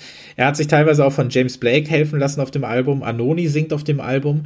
Und was ich immer sehr spannend finde, ist in vielen Rezensionen, die ich gelesen habe, vielleicht auch Rezensionen, die normalerweise eher nicht seine Musik besprechen würden, und wenn in diesem Kontext dann das Wort Pop benutzt wird, dann wirkt es immer so, als wäre die Definition für Popmusik eine sehr starre äh, Definition. Und man würde sich darüber wundern, dass man das, was er hier bezeichnet, oder schon fast so, so entschuldigend äh, die, dieses neue Album als Pop bezeichnen, weil das ist ja eigentlich kein Pop, das so funktioniert Pop ja nicht. Ähm, was ich immer sehr spannend finde, weil ich finde, man kann es, wenn man möchte, ja eigentlich schon in diese Ecke stellen. Und ja, ich, diese, diese absurde Kombination aus, aus diesem, diesem Post-RB, dieser, diesem Tangerine Dream Einschlag, diesem, diesem, diesem Elektro-Proc oder was auch immer da so drin, drin wartet, das ist für mich eine absolut glorreiche, grandiose Reise und das Album ist natürlich mit einem absoluten Konzept entstanden, im Gegensatz vielleicht zu dem, zu den Alben von, von Perel oder Knete. Aber es geht komplett auf. Ich finde, One Tricks Point Never ist das, was ich mir von einem jungen John Carpenter erwarten würde, wenn der jetzt Musik machen würde. Und das ähm, mag vielleicht weniger Sinn ergeben, als es vielleicht in meinem Kopf äh, ja so tut, aber es ist für mich dann absolut als Kompliment zu verstehen, weil ich finde, der, der Mann hat es einfach drauf und dieses sehr komische Album, dieses sehr kosmische Album, wie auch immer, man kann da vielleicht dann in Klammern noch so ein S dazwischen setzen, äh, hat mich total begeistert und musste absolut noch in diesem Podcast, äh, ja, musste absolut noch in diesem Podcast. Zu Recht. Äh, ich ich fange mal beim Cover an. Ja, sehr gerne. Das Cover, das Cover ist äh, ein Kuddelmuddel aus äh, Typografie ähm, in verschied also in verschieden also verschiedenste Typografie. Es ist das Warp-Logo drauf und in der Mitte ist ein Bild von drei Frauen aus den 70er Jahren. Es sieht aus wie in, aus den ja. 70er Jahren gemacht. Es sieht aus wie eine Werbung äh, für die für Jehovas Zeugen oder sowas. Und vor diesen Frauen ist ein MacBook, das so langsam aufgeht oder so halb geöffnet ist und es strahlt. Also äh, vielleicht ist es ja auch als ähm, äh, Gesellschaftskritik zu werten, also dass das MacBook angebetet wird, obwohl es wird ja nicht angebetet, weil die Frauen, die hinter diesem MacBook stehen, die schauen nicht das MacBook an, sondern irgendwie ins Off. Also allein das Cover ist schon mal was, äh, mit dem man sich zwei Stunden beschäftigen kann. Das finde ich, finde ich ganz großartig.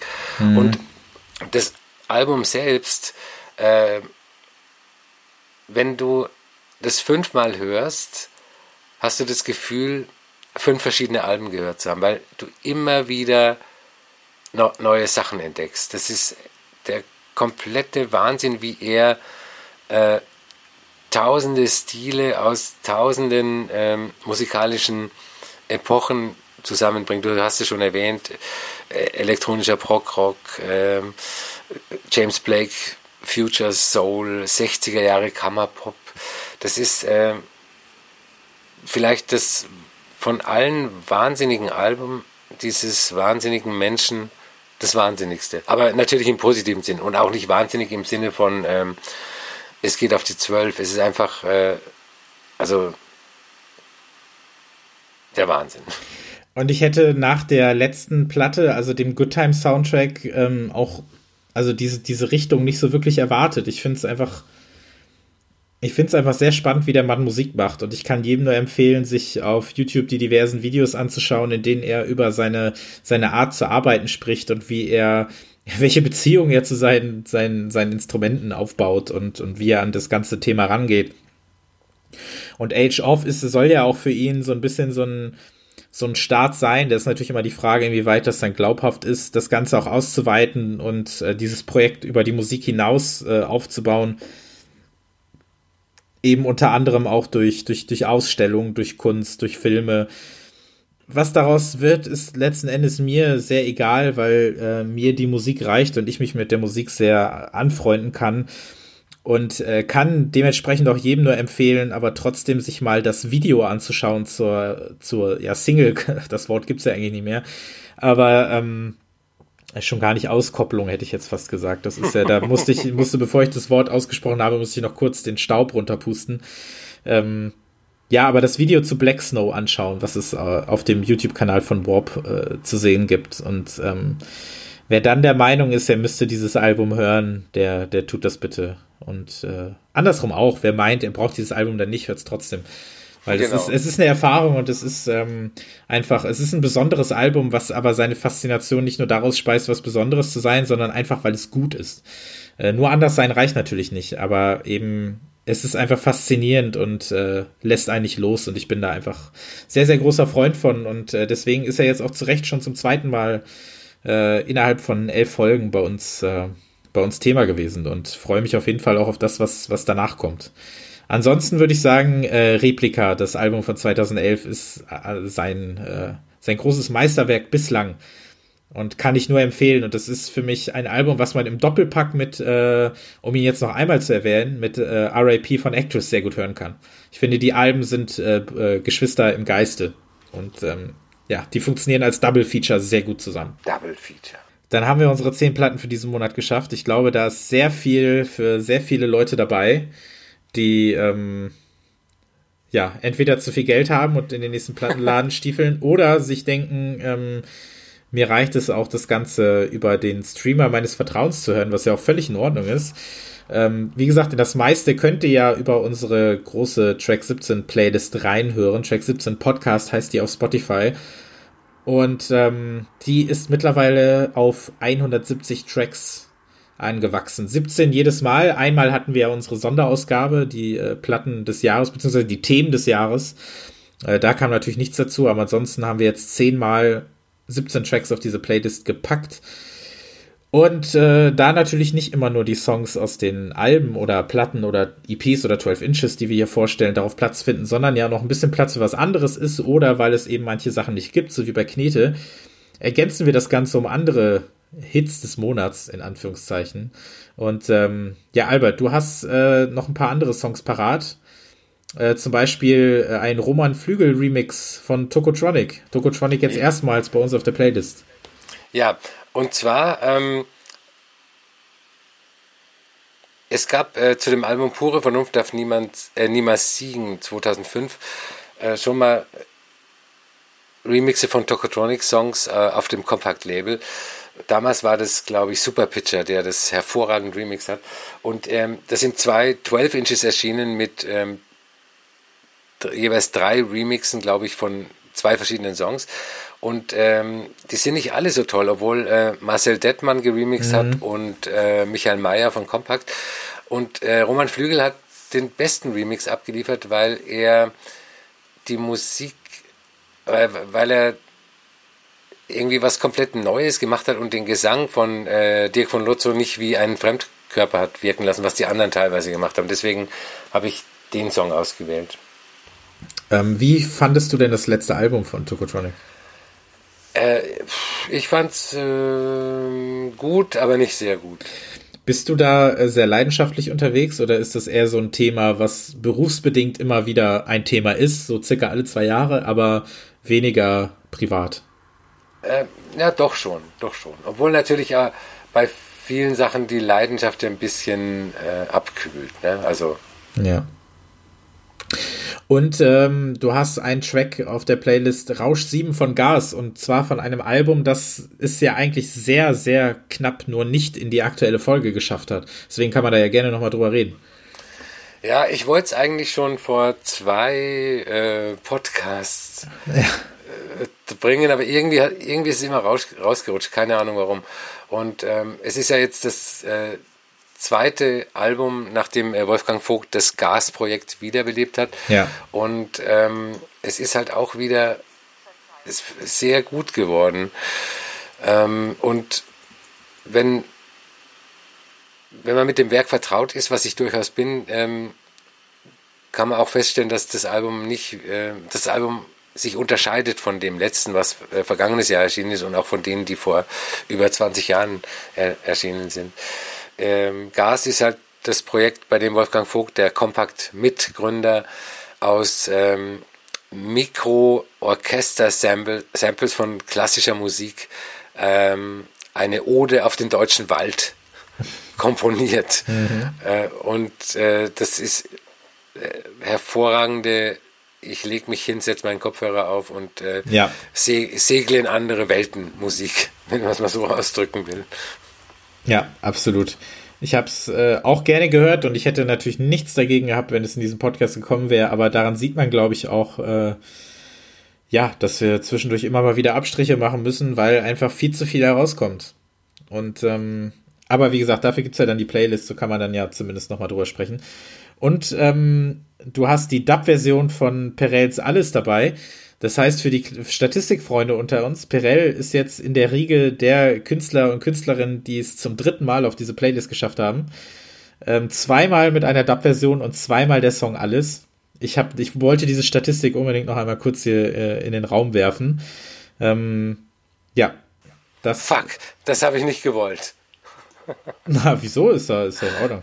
Das steht ja, das ist ja, es ist ja auch eine sehr, wie gesagt, ich, ich habe es ja auch in der Folge erwähnt, als wir über das Album gesprochen haben. Alles war ja für mich so ein bisschen der Gamechanger auch, weil ich ja von dem, von dem Vorab-Track nicht so unbedingt begeistert war, aber durch den Track hat sie sich mir halt erschlossen und dann fand ich auch das Album toll und ich finde auch die Dub-Version von dem Song super. Also, ähm, alles richtig gemacht. Alles. Wir können, wir können, richtig, sehr gut. Sehr gut. Sehr gut. Ja, und ansonsten, äh, wie gesagt, eben Songs von den Alben, die vorgestellt wurden von Actress, von äh, Hillary Woods, von Eden Abess, äh, Cyclops und äh, Proc Fiscal. Da zum Beispiel der Track äh, 2L, der absolut wahnsinnig, äh, wahnsinnig ist und es auf jeden Fall verdient hat. Ja, bei mir gibt's die, äh, gibt's vier Platten, äh, beziehungsweise Songs von vier Platten, die dabei sind. Eben Minus Knete von Ski Mast, äh, von Apple Blim, von Joyo und Bad Vince und One of Tricks But Never. Da habe ich den Song Still Stuff That Doesn't Happen äh, auserwählt. Der ich, ich versuche gar nicht, äh, ihn zu beschreiben, der ist halt absolut wahnsinnig. Ähm, ich, würde, ich würde nur scheitern. Aber noch ein paar andere schöne Songs. Zum Beispiel habe ich vor kurzem eine Entdeckung gemacht, ähm, und zwar sehr schöne ja, so äh, naiv, jung wirkende, angsty Teenage Bedroom Pop äh, Geschichten von einer jungen Norwegerin. Sie ist, glaube ich, erst 19 oder 20 und sie nennt sich Girl in Red. Und ähm, wer ihre Texte hört, die alle auf Englisch gesungen sind, der wird vielleicht nicht unbedingt wahnsinnig, also oberflächlich gesehen, das ist, ist komisch formuliert, oberflächliche Tiefe äh, nicht unbedingt wahrnehmen.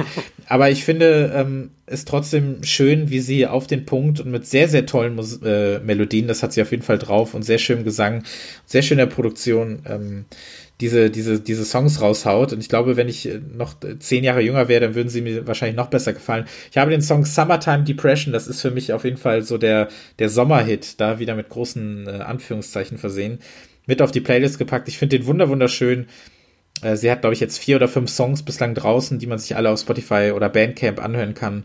Äh, sehr, sehr, sehr, sehr toll. Eine schöne Entdeckung und vielleicht auch mal eine, eine andere Klangfarbe vielleicht in unserem Podcast. Wenn sie dann einen richtigen Release draußen hat, dann ähm, möchte ich sie auch sehr gerne hier mal genauer besprechen und bin dann auch mal gespannt, was du davon hältst.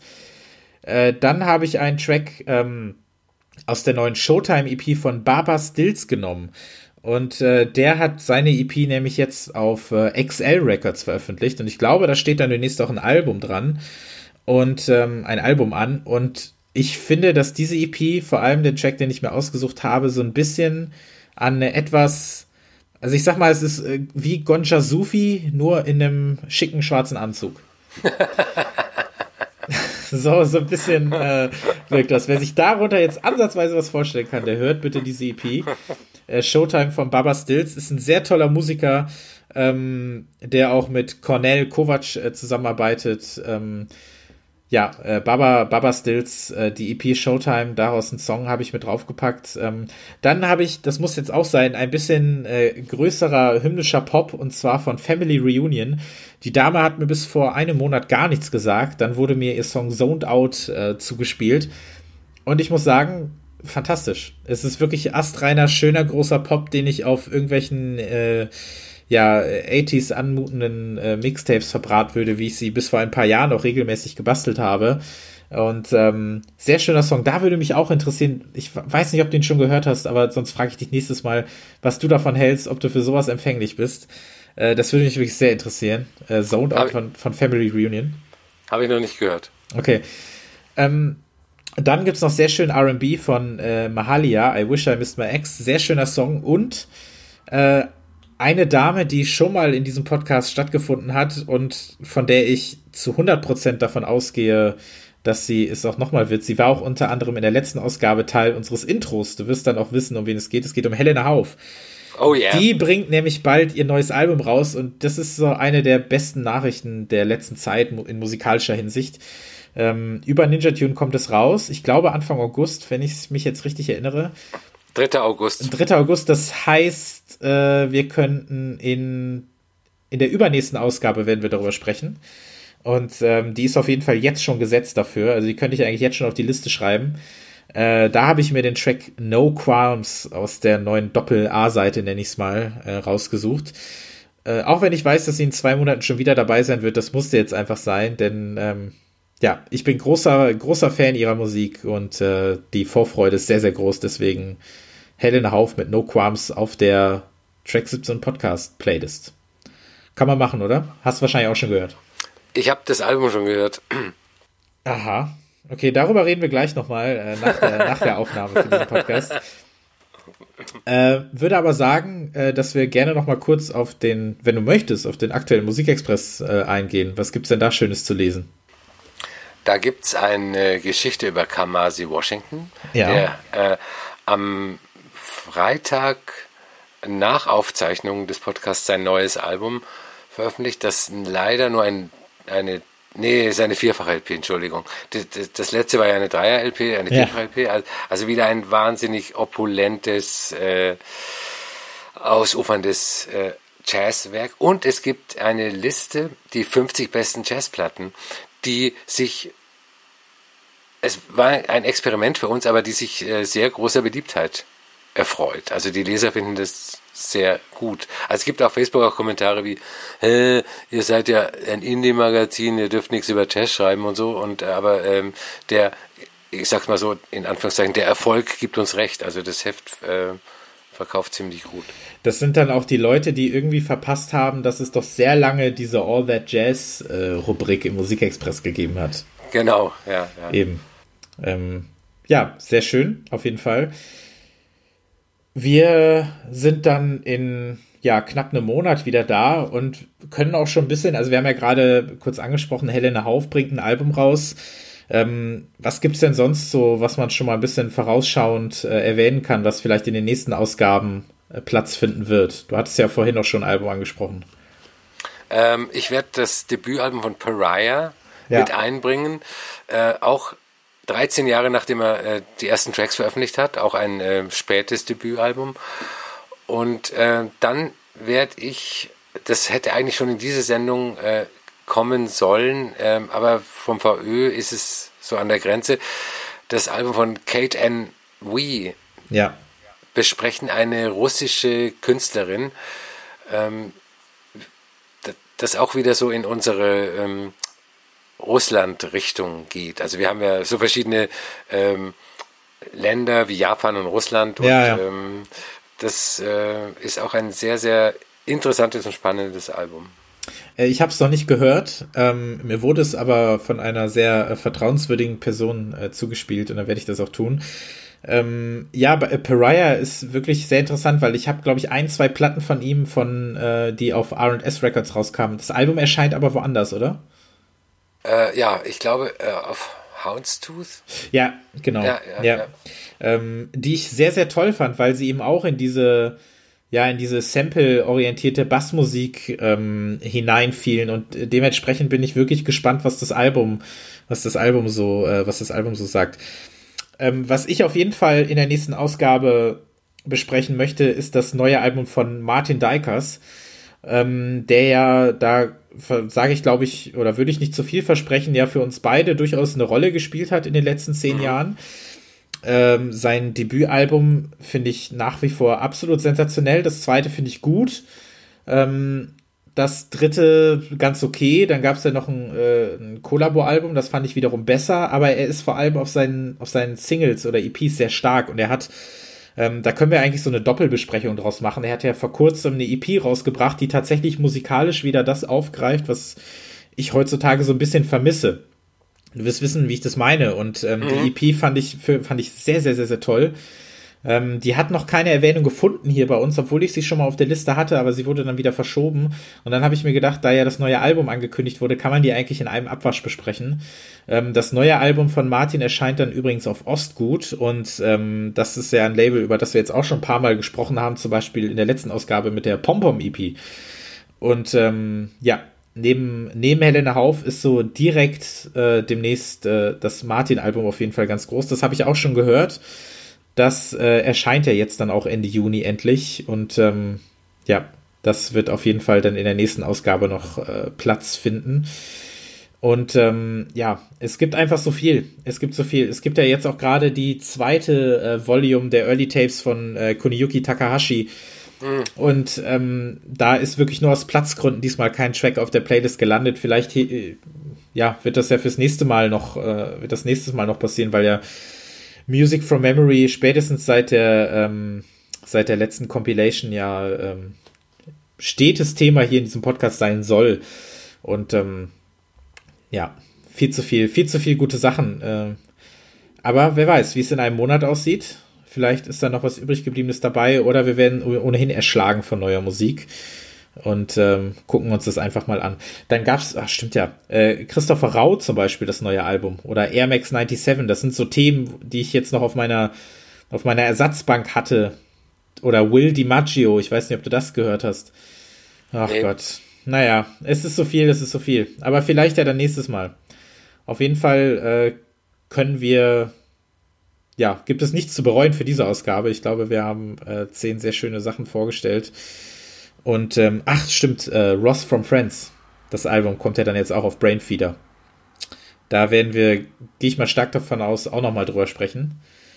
Der war ja jetzt auch schon ein paar Mal Thema bei uns und ähm, ich glaube, dass eben das neue Album auch aufgrund der, der letzten EP und des Vorabtracks des Albums ja durchaus in eine sehr interessante Richtung gehen könnte.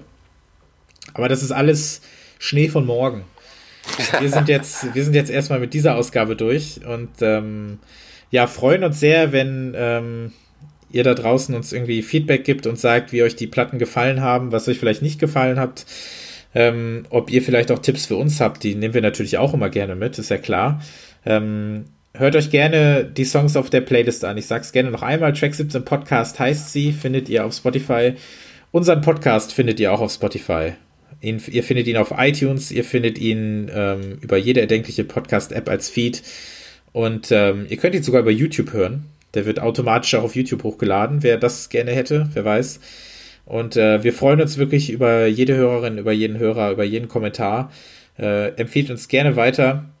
Und ähm, wir sind dann in vier Wochen wieder da. Albert, dich gibt es bei Instagram. Deine Platten kann man sehen unter welchem Accountnamen? The, the Albert. Sehr gerne, macht das. Folgt ihm auch bei Twitter, bei Instagram. Das könnt ihr auch bei mir machen. Ich heiße Christopher mit, das ist ein bisschen kompliziert, K, Doppel S und AR. Äh, da muss ich mir noch was Besseres überlegen. Und ähm, ja, vielen, vielen Dank fürs Zuhören. Vielen Dank auch an äh, dich, Albert. Sehr gerne. Und dann hören wir uns äh, in vier Wochen wieder. Auf Wiederhören. Tschüss. Tschüss.